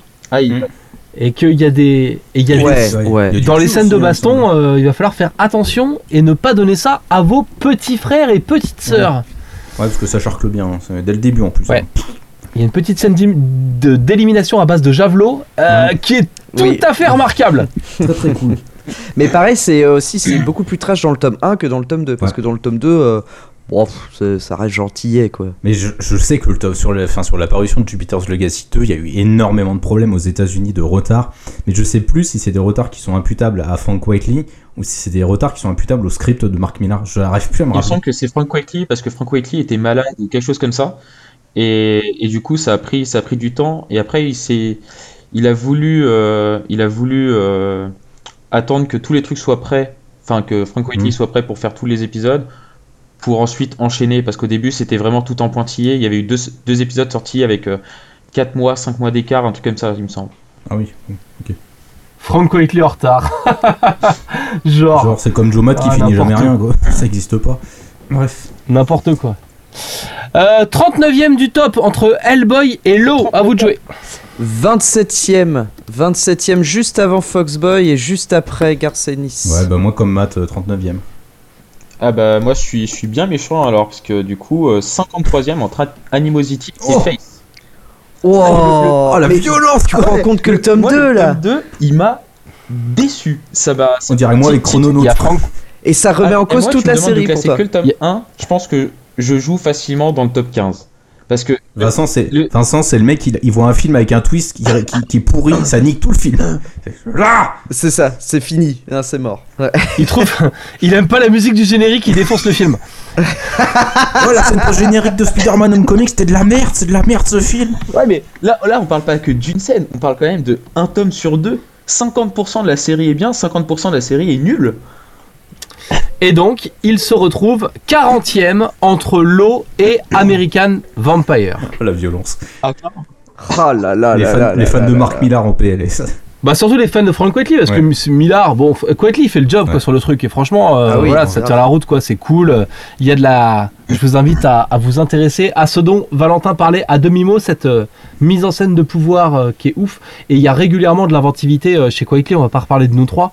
Euh, du coup, lui, il fait plutôt sa part du job. C'est c'est je pense que Millard il a reçu un coup de fil de Quietly un jour qui a dit ouais ça va j'ai mis deux ans à faire les six premiers tomes est-ce que je peux envoyer la suite du script? Oh putain attends euh, parce que je pars au parc je vais avec mes gosses attends je te fais un truc viteuf et voilà. Fin fin du récit de Jupiter's Legacy. Mais si on est toujours dans la liste de Rémi euh, avec euh, avec ses titres indés et le dernier titre qu'il nous a proposé c'est The Private Eye de Brian Kevogan et euh, c'est qui Marcos Ouais, Martin? Ouais. Mar-. Marcos Martin. ouais. Ouais, super. Euh, c'est une réflexion sur le concept de vie privée raconté par Vaughan. Ce n'est pas au niveau de saga, mais tous les aficionados du scénariste devraient largement apprécier ce comic book, nous dit ce gentil auditeur euh, belge, probablement, puisque euh, il bosse pour Comics Inside, le site belge qui parle de comics. Forcément, Saga, c'est un J'ai pas lu. Valentin, Putain. Mais qu'est-ce qu'il fout dans ce podcast, ce type? Euh, The Private Eye, il y a plein de choses à dire là-dessus. D'abord, c'est hyper compliqué à pitcher car le pitch vous révèle la fin de l'histoire. Euh, The Private Eye, c'est d'abord un webcomics et ça prend toute sa saveur quand, on connaît l'histoire de publication du truc. C'était un, un webcomics qui était publié sur Thrillbend, qui est la plateforme de publication de Mark Wade, euh, et donc qui était publié de façon gratuite. Et tu avais un épisode de, de temps en temps qui était dispo en anglais, mais aussi en espagnol et aussi en français, de façon complètement gratuite. Et donc la BD est faite pour être vue sur un écran d'ordi, et donc elle est au format paysage et pas au format portrait comme on voit comme on voit nos BD d'habitude. C'est important parce que quand ce sera publié en France chez Urban, ils vont aussi le publier dans ce format euh, paysage, donc à l'italienne, avec donc euh, bah voilà des pages plus larges que hautes. Qu'est-ce que ça raconte? On est dans un futur où la valeur principale des gens est leur vie privée. C'est-à-dire que c'est la société qui vient juste après la nôtre où on balance les photos de nos enfants, de nos chats, nos menus et tout sur Internet et sur les réseaux sociaux. Eux veulent qu'on ne connaisse rien d'eux à tel point que tous les gens dans la rue ont des masques pour se cacher et utilisent euh, des pseudos. Et lui, le héros, est un détective privé. Euh, J'essaie de faire simple pour pas spoiler. Qui va être mis sur une enquête et eh bien, euh, l'enquête va lui permettre de réaliser pourquoi ce monde et cette société sont en péril. Euh, et c'est hyper bien et c'est hyper bien Et c'est le je suis pas fan du dessin, j'ai un peu de mal à rentrer dans le dessin, je trouve que les personnages sont trop longs notamment. Ils sont trop fins et trop trop hauts, donc trop longs. Euh, mais c'est c'est la branlée totale, c'est hyper bien. Ça t'explique pourquoi on vit comme des merdes. Ça t'explique pourquoi on a tort sur tout ce qu'on fait, euh, mais de façon hyper. euh, c'est balancé comme ça, sans. C'est pas donneur de leçons. C'est juste les. Vous êtes, vous êtes dans l'erreur, point, et c'est balancé dans l'histoire, euh, voilà, de façon toute simple. C'est hyper agréable à suivre. Il y a plein, de- ça joue sur ton intelligence. Il y a plein de trucs subtils qui se révèlent sur la personnalité du, du, du personnage pendant que le chat de comics grincheux est en train de frotter son cul à la webcam. C'est un bonheur. Euh, du coup, euh, Ah, mais moi, je, je- je te rejoins là-dessus parce que c'est vraiment. J'ai pris euh, beaucoup de plaisir. Pourtant, euh, Brian Cavogan, c'est pas, c'est pas un auteur que j'aime beaucoup. Hein, c'est.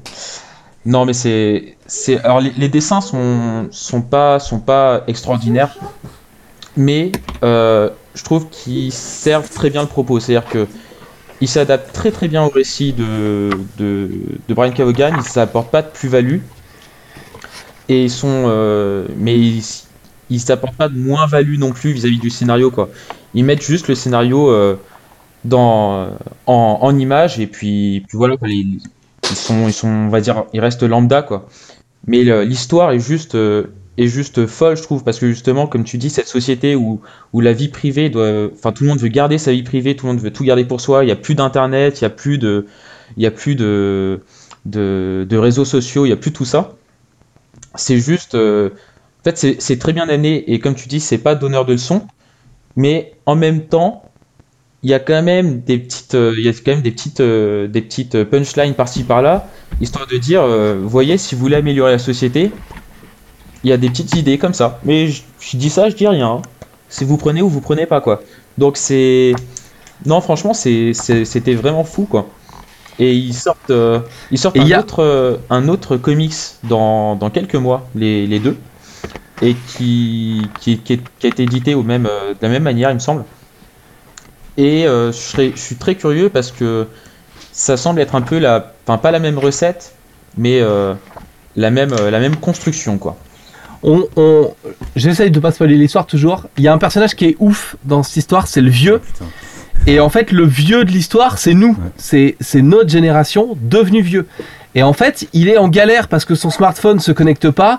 Il est complètement euh, accro euh, aux jeux vidéo et tout, et donc tout le monde le prend pour un goal parce qu'il passe euh, sa journée sur PlayStation et, et que voilà. Enfin, je sais pas vous, mais moi c'est mon kiff, c'est d'être à la retraite pour pouvoir jouer à la PlayStation, Oh. quoi. C'est, c'est ça euh, la vraie vie. Ah, mais Et donc, il faut dire que la police voilà. au final, c'est également en fait c'est des journalistes. C'est la, la police, c'est des Oui, journalistes qui vont. T'as fait un crime, en fait ils arrivent, ils prennent des photos de toi, ils font des, in- enfin ils font des, des interviews euh, sans que tu sois forcément consentant, et euh, en fait ils, ils balancent tout quoi, parce que c'est pas vraiment, enfin c'est pas une vraie police quoi, c'est comme la vie privée, c'est ce qu'on veut, c'est c'est le bien le plus précieux. Ben, la police, c'est juste, ben, je balance ta vie privée devant tout le monde, quoi. Et c'est donc c'est que c'est que des ensembles de, enfin c'est que des journalistes. Et c'est ça aussi que j'ai trouvé très intéressant en fait dans la narration, parce que c'est Mm. c'est un concept qui utilise énormément au, au fil du récit. Ah, mais l'uni- l'univers. non, mais c'est ça aujourd'hui. C'est L'univers qu'a recréé Brian Kevogan à partir de la- comment, comment les personnes se sont réappropriées leur vie privée. Il est, formidable, mais ce qui est formidable en plus dans le propos politique du récit, c'est que c'est ce qu'on retrouve énormément chez Brian Kevogan aujourd'hui, c'est ce sens de la mesure. Le sens de la mesure qu'on perd de plus en plus euh, dans, dans les discours ambiants euh, aujourd'hui. C'est que Brian Kevogan ne donne pas de leçons, il donne pas de solution non plus. Il dit juste, voilà, euh, se réapproprier totalement sa vie privée, c'est peut-être pas la meilleure idée, et su- tout supprimer, c'est peut-être pas non plus la meilleure idée. Il faut peut-être arriver à un équilibre, parce que Internet, c'est une belle chose, c'est un bel outil, et en plus, la publication de The Private Eye le prouve euh, assez euh, fabuleusement, je pense. Et il, a cette intelligence, Brian Kevogan, il arrive à prendre du recul, il arrive à proposer différents points de vue sur différents éléments, et c'est toute l'intelligence du récit, elle est là, quoi. Enfin, moi, je l'avais noté dans ma dans la review que j'en avais faite sur le site, quoi, mais il il y a une intelligence dans le propos, et... euh, Enfin voilà, bah, Brian Kevogan, c'est un des meilleurs auteurs à l'heure actuelle, pas, pas seulement parce que c'est un dialoguiste hors pair, mais aussi parce que c'est un mec putain d'intelligent. Parce que c'est le genre de type dont on a besoin, c'est le genre de mec qui est capable toujours de, de peser le pour et le contre et de faire une balance des intérêts. Et euh, c'est excessivement important dans une société euh, dans, la, dans la société dans laquelle on vit, qui, qui se base énormément aujourd'hui sur les extrêmes d'un bord ou de l'autre, d'avoir quelqu'un qui est capable de mesurer ses propos. Et qui pourtant est dans la diversité, et dans le, qui est un chantre de la diversité justement, parce que c'est un truc qu'on retrouve à chaque fois chez Brian Kevogan. Euh, par contre, tu feras gaffe, t'as recommencé à utiliser des mots qui font bien. Ah, mais c'est ça, des formations professionnelles. c'est un parangon de vertu. Euh, mais Brian Kevogan, c'est quelqu'un ouais, d'extraordinaire, quoi. Enfin, vraiment, c'est un de mes auteurs préférés pour ça. Et par contre, je reviens sur les dessins. Les dessins sont sont un peu particuliers, ils- sont assez anguleux en fait. Euh, c'est ça, il fait des trucs très longilignes et tout. Par contre, la colorisation déboîte sa race. Et ça rend l'univers justement, cet univers futuriste qu'on a l'habitude de voir, bah, comme dans les Blade Runner, par exemple, dans le film comme Blade Runner, très sombre, très noir. Là, les couleurs, elles pètent, mais à un point, c'est taré quoi. C'est la femme de- du dessinateur, euh, c'est Laura- je sais plus comment elle s'appelle, mais c'est la femme de Marcos Martin qui, euh, s'occupe de, de la colo. Et waouh, c'est fabuleux quoi. Matt, si tu peux nous retrouver son nom. euh. Muntra Vicente, d'après le nom qui est marqué sur la Merci, couverture. ça. Et euh, enfin, la colo, elle est fabuleuse quoi. Moi, les dessins, j'aime beaucoup personnellement parce que je trouve qu'il y a des euh, casques qui sont hyper iconiques avec le, le jeu des masques. On- je sais plus si on a parlé de ça. Mais euh, le jeu sur les masques, il est, euh, qui, qui est au cœur du récit. Et euh, il y a des dessins, il y a des casques qui sont fabuleuses à ce niveau-là, qui, qui rendent iconiques les personnages avec leurs masques. C'est juste ouf. Oui, parce qu'en fait, comme les mecs veulent cacher leur vie privée, ils ont tous des masques quand ils se baladent dans la rue, et ça peut être des masques de créatures bizarres, mais t'en as qui ont des têtes Mm. de chat, t'en as qui ont des têtes de tigre, ça peut être un dragon, un truc. Mais ouais, c'est- excellent comme c'est. Mais bon, c'est Brian Kevogan quoi. Il leur manque juste un masque de comics grincheux pour être ouais. parfait. Ce serait. Ouais, ouais. Comics de Grincheux, non, ça, ce serait très bien. Maintenant, il va falloir placer ça une fois qu'on a dit du bien de ce titre. Et là, ça va être une autre paire de manches. Euh, moi, je te place ça. Putain, je te place ça. Putain. Je place ça 11ème. Après nous trois. Et non, parce que ça va faire descendre Authority, donc c'est pas possible. Ah Ouais, comme ça, moi. Gros, gros connard. Moi, je mets ça 15ème entre Preacher et Scott Pilgrim. Vraiment, ça fait descendre Scott Pilgrim. Et ben moi, je, au final, je rejoins euh, Comics Grincheux et il sera 11ème également. Entre nous trois et The Authority. yes Vous êtes vraiment des cons. Ouais, ouais. ça. C'est ça d'avoir un fan, tu vois, dans Voilà. le podcast. Et donc, il se retrouvera euh, 12-33, donc après 12, et donc entre Top 10 et Black Magic, à la, donc à la 13e position. Si j'ai bien compté. The Private Eye. Et bah finalement, eh ben, c'était une très bonne liste. Oui. Une très bonne liste. Comme quoi, j'ai bien choisi. Je souhaite me jeter des fleurs. Et, euh, et du coup, Rémi, merci beaucoup pour ta liste, Rémi. qui est en plus la, seu- la seule liste sur laquelle on a pu placer trois titres. Et oui, les copains. Euh, Du coup, on a le temps de s'en faire une petite dernière. J'espère que Vincent, tu vas pouvoir bien choisir. Tu es notre invité d'honneur. D'habitude, tu écoutes cette émission. Cette fois, tu es dans la radio. Salut maman, je passe à la radio. Est-ce que tu veux choisir un numéro de liste qu'on va pouvoir. euh, Allez, je prends la 11. Par contre, essaye de. t'es- Prends une liste où Valentin a lu des Ah merde, Oui, Ah, oui, mais s'il fallait te dire plaît. avant que je le par dise aussi. pitié. fallait préciser. Parce qu'il passe pas. Il passe pas une bonne soirée là. Euh... Ah peut-être, peut-être. Bon, c'est la liste de Romain qui s'appelle Les étranges histoires de Vertigo. Donc déjà à l'intérieur, il y a Preacher, Est-il besoin de vous rappeler? Arrêtez de mettre Je Richard dans les pas listes, on l'a dans Je toutes connais les pas listes. cette série, c'est quoi? Ça a marché, hein. Et on a une série qui s'appelle Brian Azzarello présente Hellblazer. Donc, Bah, vous en avez déjà parlé tout à l'heure, non? On Formidable. déjà un peu parlé. Hein. On a déjà un peu. euh, on en a un peu parlé. Mais euh, moi, je n'en ai pas parlé pour le coup. Euh, j'ai pas été dans, dans le détail. Non, mais en plus, j'ai des trucs à Ah, dire. dessus. Valentin va pouvoir donc, euh, Et bah, voilà. éclate-toi. Alors, même si ça fait partie des trois, parce que donc encore une fois, j'ai pas lu Mike Carey euh, présente Hellblazer. Mais ça, donc ça fait partie des trois artistes scénaristes que je- que j'ai lus sur euh, sur Hellblazer. Donc même si euh, c'est celui que j'ai le moins aimé, euh, j'ai pas trouvé ça nul. hein, voilà, qu'on soit bien d'accord. Mais le truc c'est que c'est particulier. C'est une, une vision qui m'a pas plu. Pourriez-vous le pipitcher qui est original. Alors, comment pitcher ça? Parce qu'il y a plusieurs histoires en fait dans le, dans le tome 1. Euh, J'ai lu que le tome 1 aussi.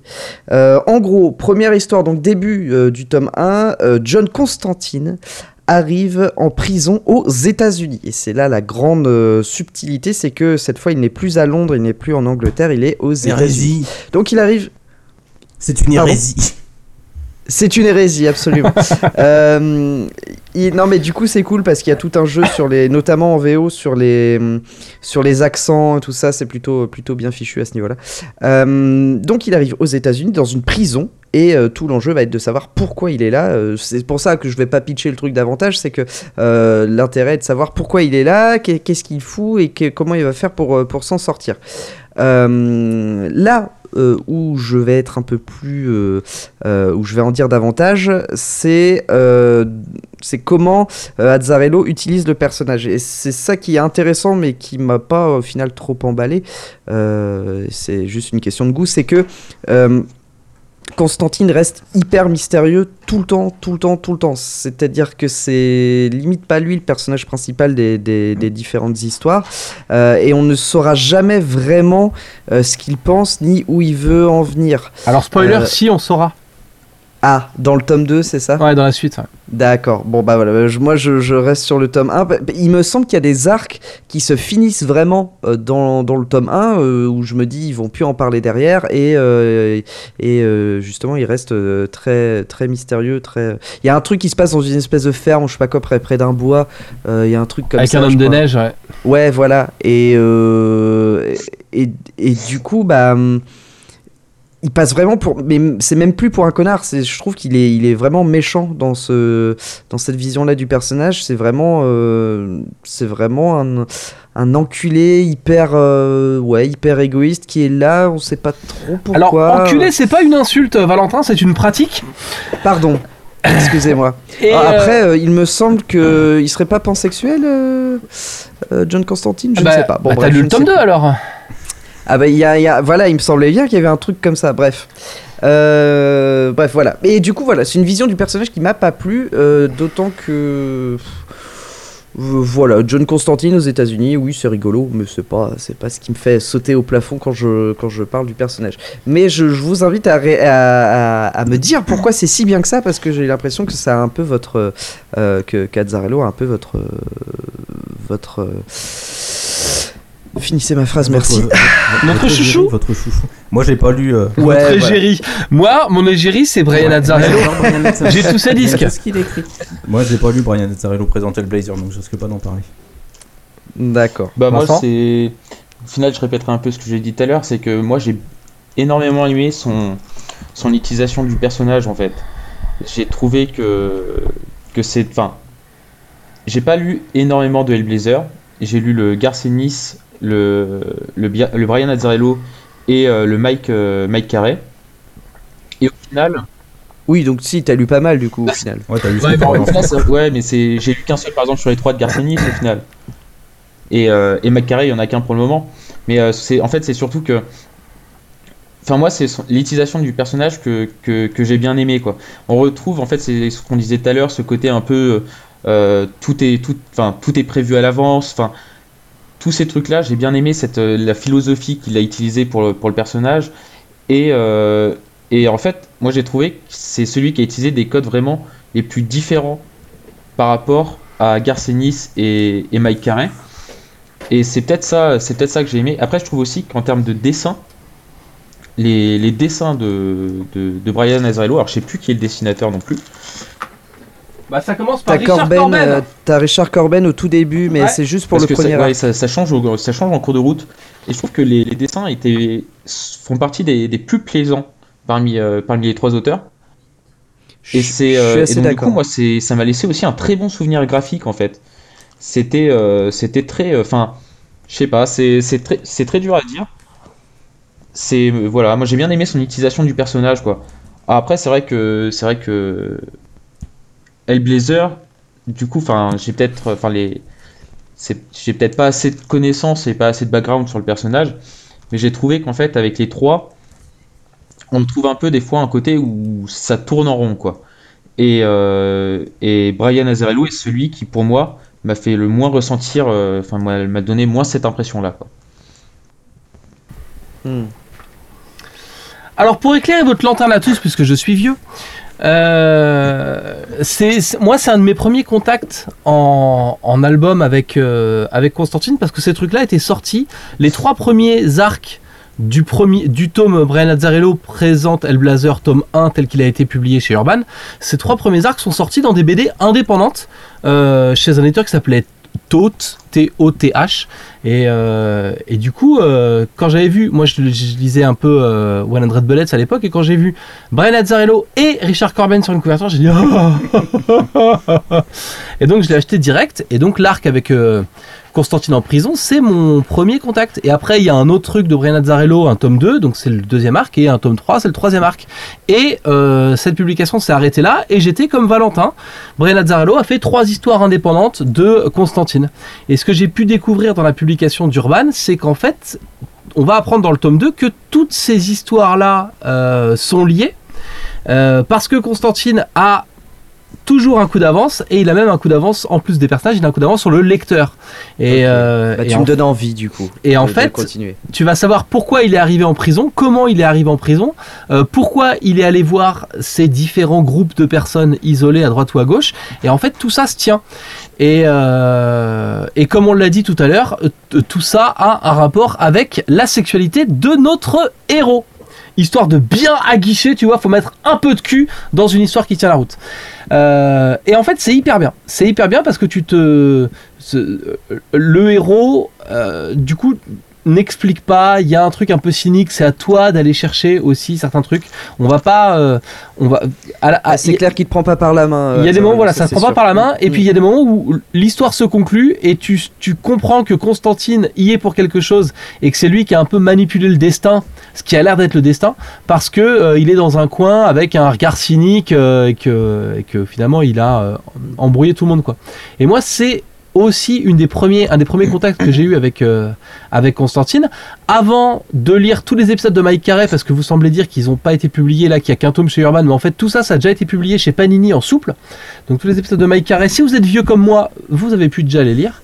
Et, euh, et du coup, moi, c'est vraiment la vision du personnage que, bah, que, que j'aime bien. Et, euh, et j'étais très content de voir euh, dans le tome 2 d'Urban, pour le coup, que bah, Cazzarello avait pondu un truc dans lequel le héros avait un coup d'avance, que tout se tenait, et que une fois que tu as lu la fin du 2, eh ben, tu peux relire le 1 pour comprendre qui sont les personnages que tu as aperçus dans ces Mais c'est- premières c'est histoires. ça aussi parce que Voilà. moi je sais que Brian Azzarello j'ai lu les deux tomes donc c'est c'est c'est vrai que ça m'a fait énormément apprécier l'histoire et euh, j'ai peut-être préféré aussi à Garcenis parce que comme je disais Garcenis j'ai lu que le tome 1 et peut-être qu'il manque les il manque les éléments du, du tome 2 et 3 du coup il y a trois tomes chez Urban.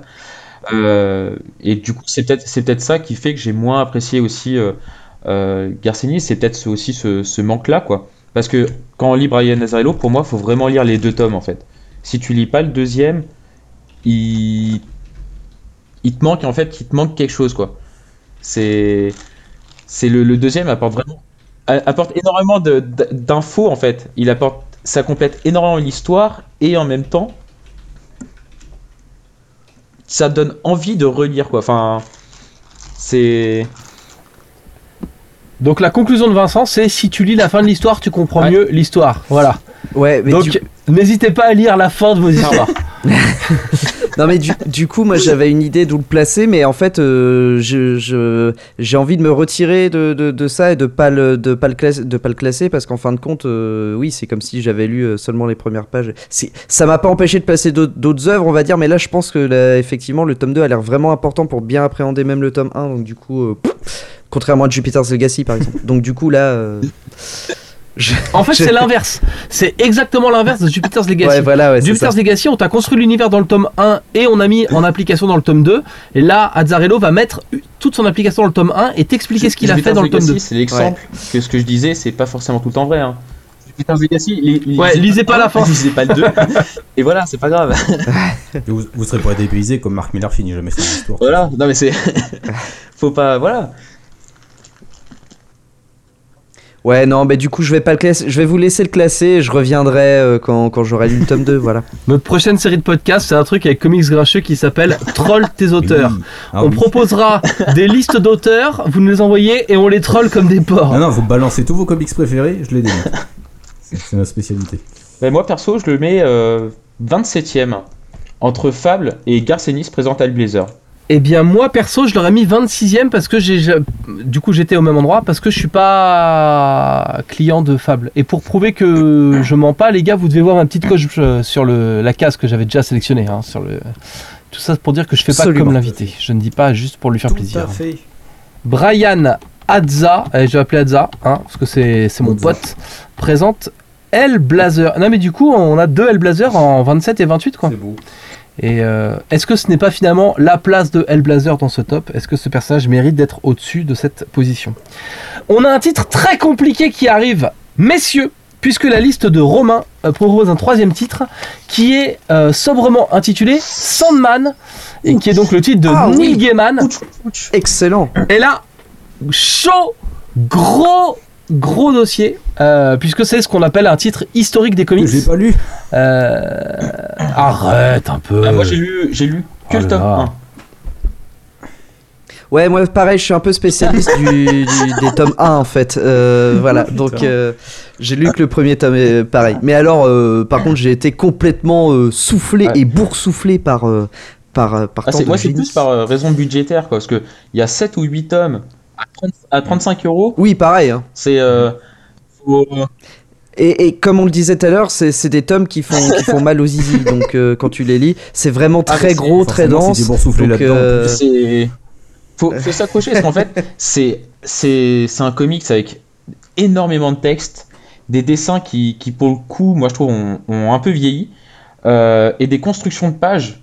Alors moi, c'est vraiment ce qui m'a bluffé à, la lecture, les constructions de pages. Quoi. Il y a des pages qui sont juste sublimes, euh, et c'est peut-être plus les couleurs qu'on vieillit que le dessin, parce que voilà, il y, a- vraiment certaines pages qui sont magnifiques, mais par contre, en fait, à lire le texte ou choses comme ça, faut être concentré à 100%. Quoi. Si tu lis le soir en étant un peu fatigué, en disant tiens, je vais lire pour me détendre un peu et après aller pioncer, t'as, t'as tout perdu, t'as tout raté.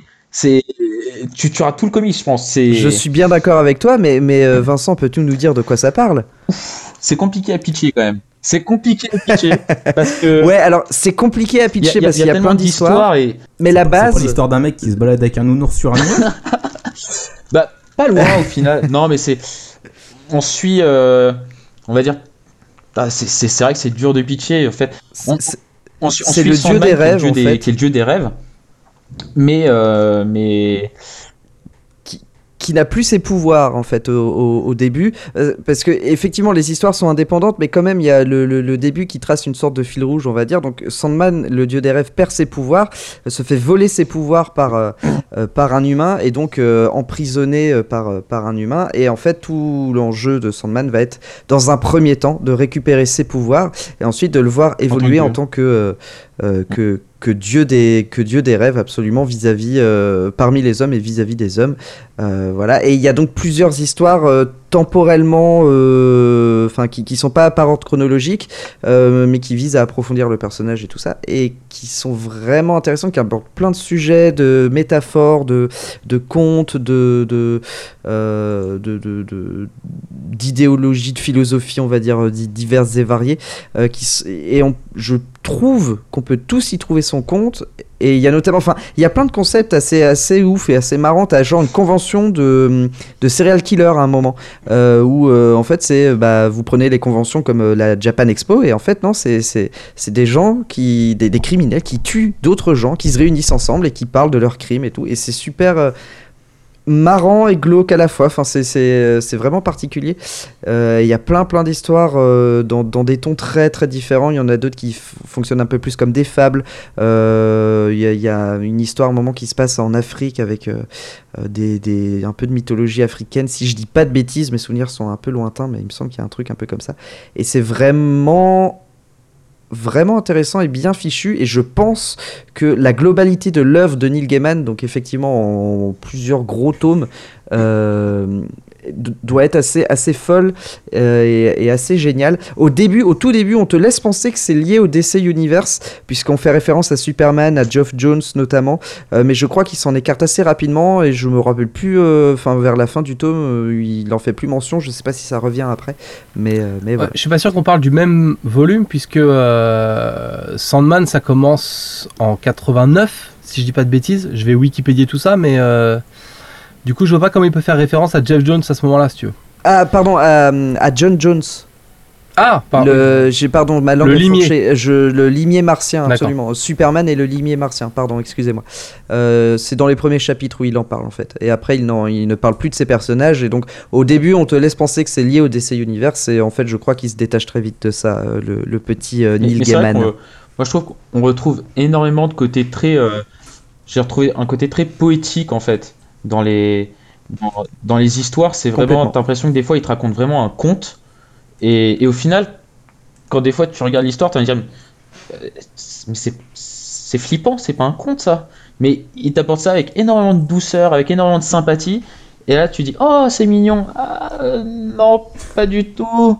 Et c'est là où c'est maîtrisé. Je crois que c'est. Alors, c'est McKean. Mais non, Mac. euh, Dave McKean. ouais, Dave McKean Dave pour, McKean. pour une grande partie des dessins de mémoire. Non des couvertures. C'est Sam Kiss qui fait les premiers dessins et Dave McKean les couvertures. Ah, c'est McKean les couvertures et Sam Kiss Ouais. les dessins. Ouais. Mm. Et, euh, et c'est c'est vrai que c'est c'est vraiment moi c'est le, le côté graphique m'a vraiment euh, m'a vraiment euh, m'a vraiment bluffé quoi. Parce qu'on n'est pas on est vraiment pas dans enfin j'ai trouvé que les constructions de pages étaient vraiment pas dans ce qu'on retrouvait dans tous ces dans ces, tous ces comics des fins des années 80 début des années 90 quoi. Il y a, il y a certaines pages qui sont vraiment euh, qui sont vraiment bluffantes parfois. Alors c'est peut-être moi aussi qui qui qui un peu qui me fait euh, qui, a, un- beau souvenir parce que ça va faire quelques temps. Mais euh, mais moi l'aspect graphique m'avait vraiment marqué euh, quand, quand je l'avais lu. Et vraiment le côté poétique dans chacun des récits quoi. C'est on a l'impression qu'il prend vraiment plaisir à à, apport- aborder tous ces thèmes avec vraiment un côté un côté doux avec de la tendresse des choses comme ça pour vraiment qu'on s'attache à ces personnages et après au final il nous raconte tout ce qu'il y a de pire dessus. Et j'ai l'impression qu'il prend un malin plaisir à nous voir un peu euh, regretter d'avoir aimé cer- certains personnages en fait. C'est c'est moi j'ai un peu perçu comme ça personnellement Alors, moi, ça m'a pas forcément fait cet, cet effet-là. Euh, cela dit, je change légèrement de sujet pour faire un petit warning, euh, parce que, euh, effectivement, tout ce, tout ce dont tu parles là, c'est ce qui se passe après le premier arc narratif où il tente de récupérer ses, pouvoirs. Et j'avoue avoir mis beaucoup de temps à rentrer, de, à rentrer dans l'histoire. Il m'a fallu 3 ou 4 chapitres peut-être, et c'est long, 3 ou 4 chapitres, mais essayez d'insister un peu si vous ne l'avez pas lu et que vous voulez découvrir parce qu'en fait c'est un peu euh, euh, il, te met le personnage en place de manière assez euh, assez bourrine où il te il te balance dans le truc comme ça tu comprends pas trop ce qui se passe mais une fois que tu as intégré tous les éléments et qu'il se sort de la galère dont il est Sandman devient vraiment vraiment intéressant et, effectivement part dans tous ces, petits contes et ces petits ces petites histoires pleines de poésie et tout ça je voulais juste rajouter ça parce que je sais que ça ne me l'a pas fait qu'à moi. Il y a plein de gens à qui j'ai fait lire ça qui m'ont dit ah bah non j'ai failli lâcher au début parce que c'est vraiment vraiment lourd et c'est vrai que c'est assez particulier. Voilà euh, petite parenthèse. Graphiquement ça a plein de trucs. C'est Sam Kiss donc ça a jamais été de la narration très simple. Sam Kiss Même quand il a fait The Max chez Image Comics ou ce genre de choses, ça a toujours été de la narration un peu, un peu compliqué. C'est très expérimental.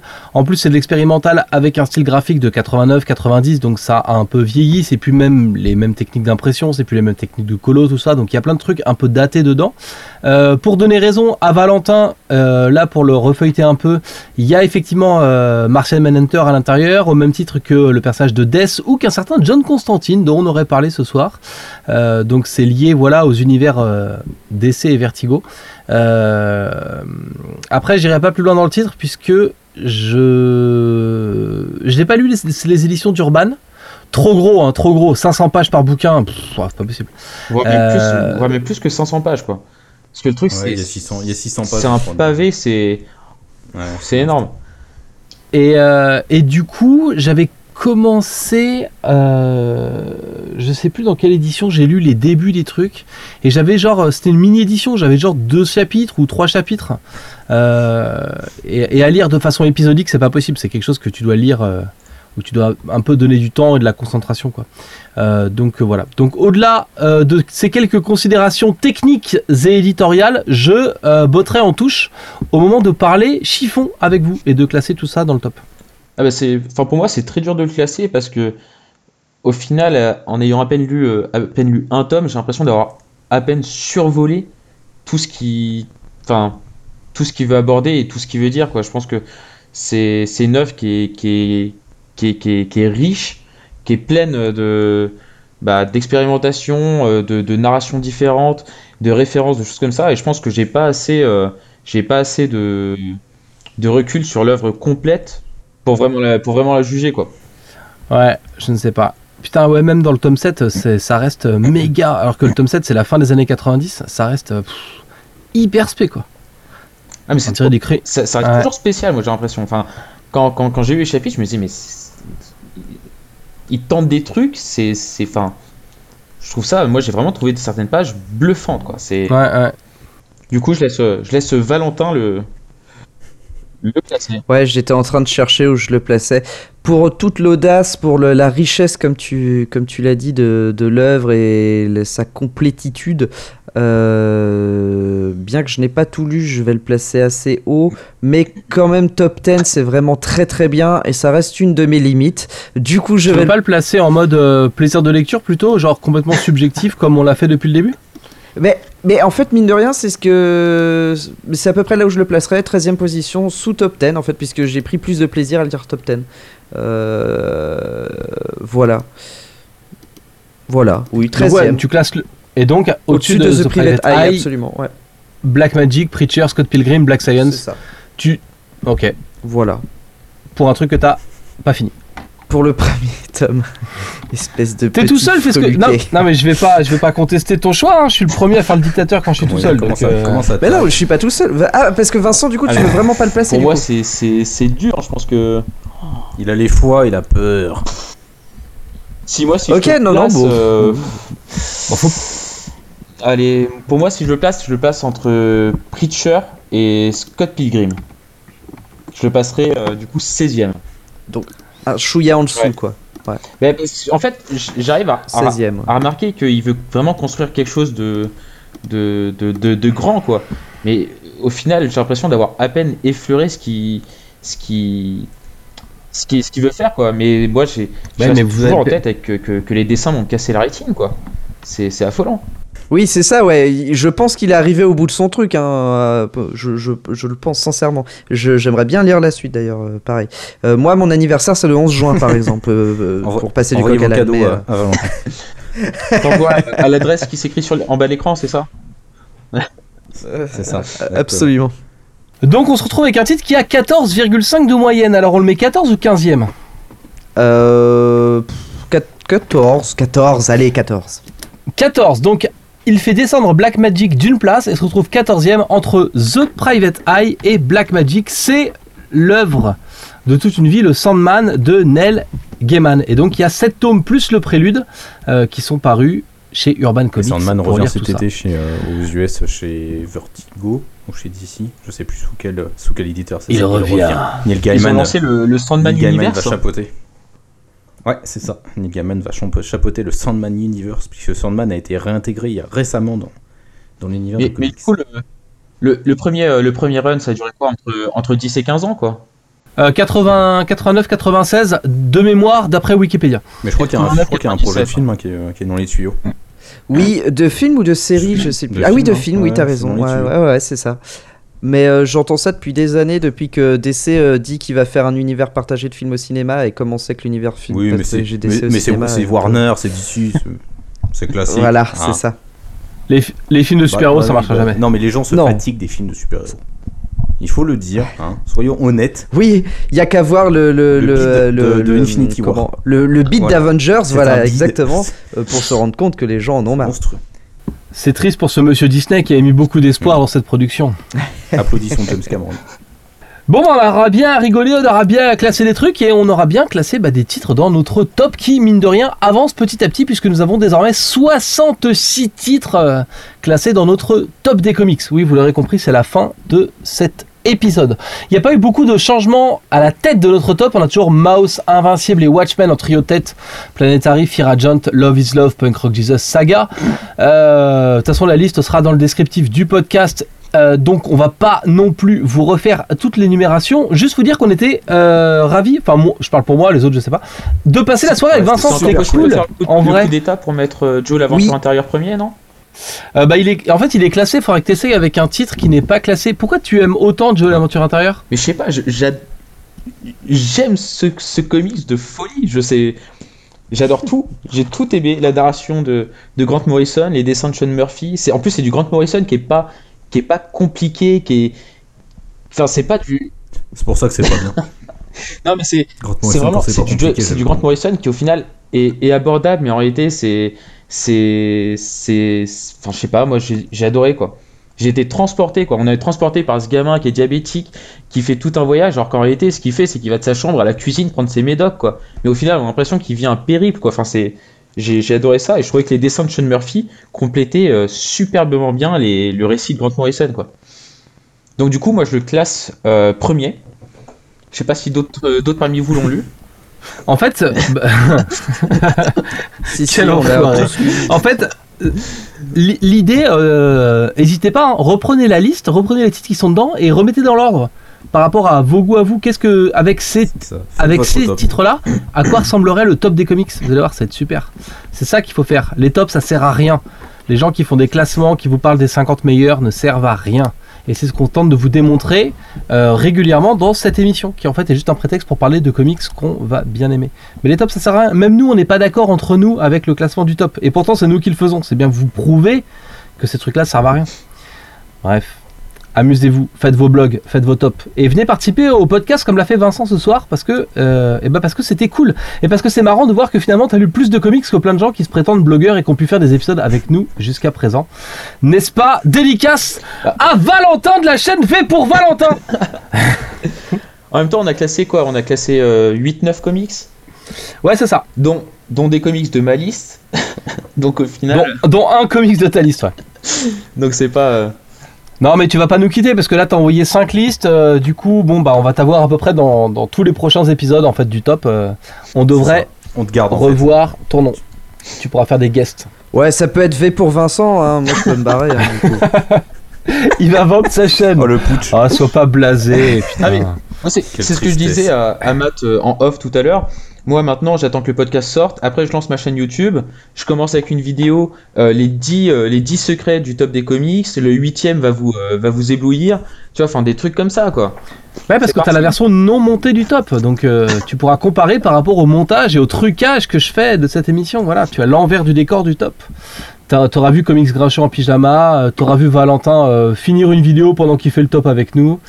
T'auras. T'auras vu Voilà. mon chat. Ouais. contre Bon, on a beaucoup vu l'anus de ton chat plutôt. Quand, quand je dirais que comics grincheux en fait est sympa, les gens ils vont faire What? Qu'est-ce que tu racontes? Tu vois, c'est. Non mais ça les, les gens ils le savent déjà en fait. hein. On va le renommer. De toute façon, à partir de septembre, il s'appelle Comics Bougon. et puis Ça s'appellera Comics Joyeux. Ce sera Comics Joyeux. Comics Gentil. Comics Simplet. Bref, voilà, c'était cool. Merci d'avoir été avec nous. Et rendez-vous euh, Ouais, au prochain épisode. Et n'hésitez pas à nous envoyer des nouvelles listes. Le top at lescomics.fr. Bah, merci à vous du coup. Merci pour, euh, pour l'invitation et la participation. Bref, c'était cool. La bise les gars, à bientôt Carrément. Gros Ciao. bisous, bisous, Salut. ciao.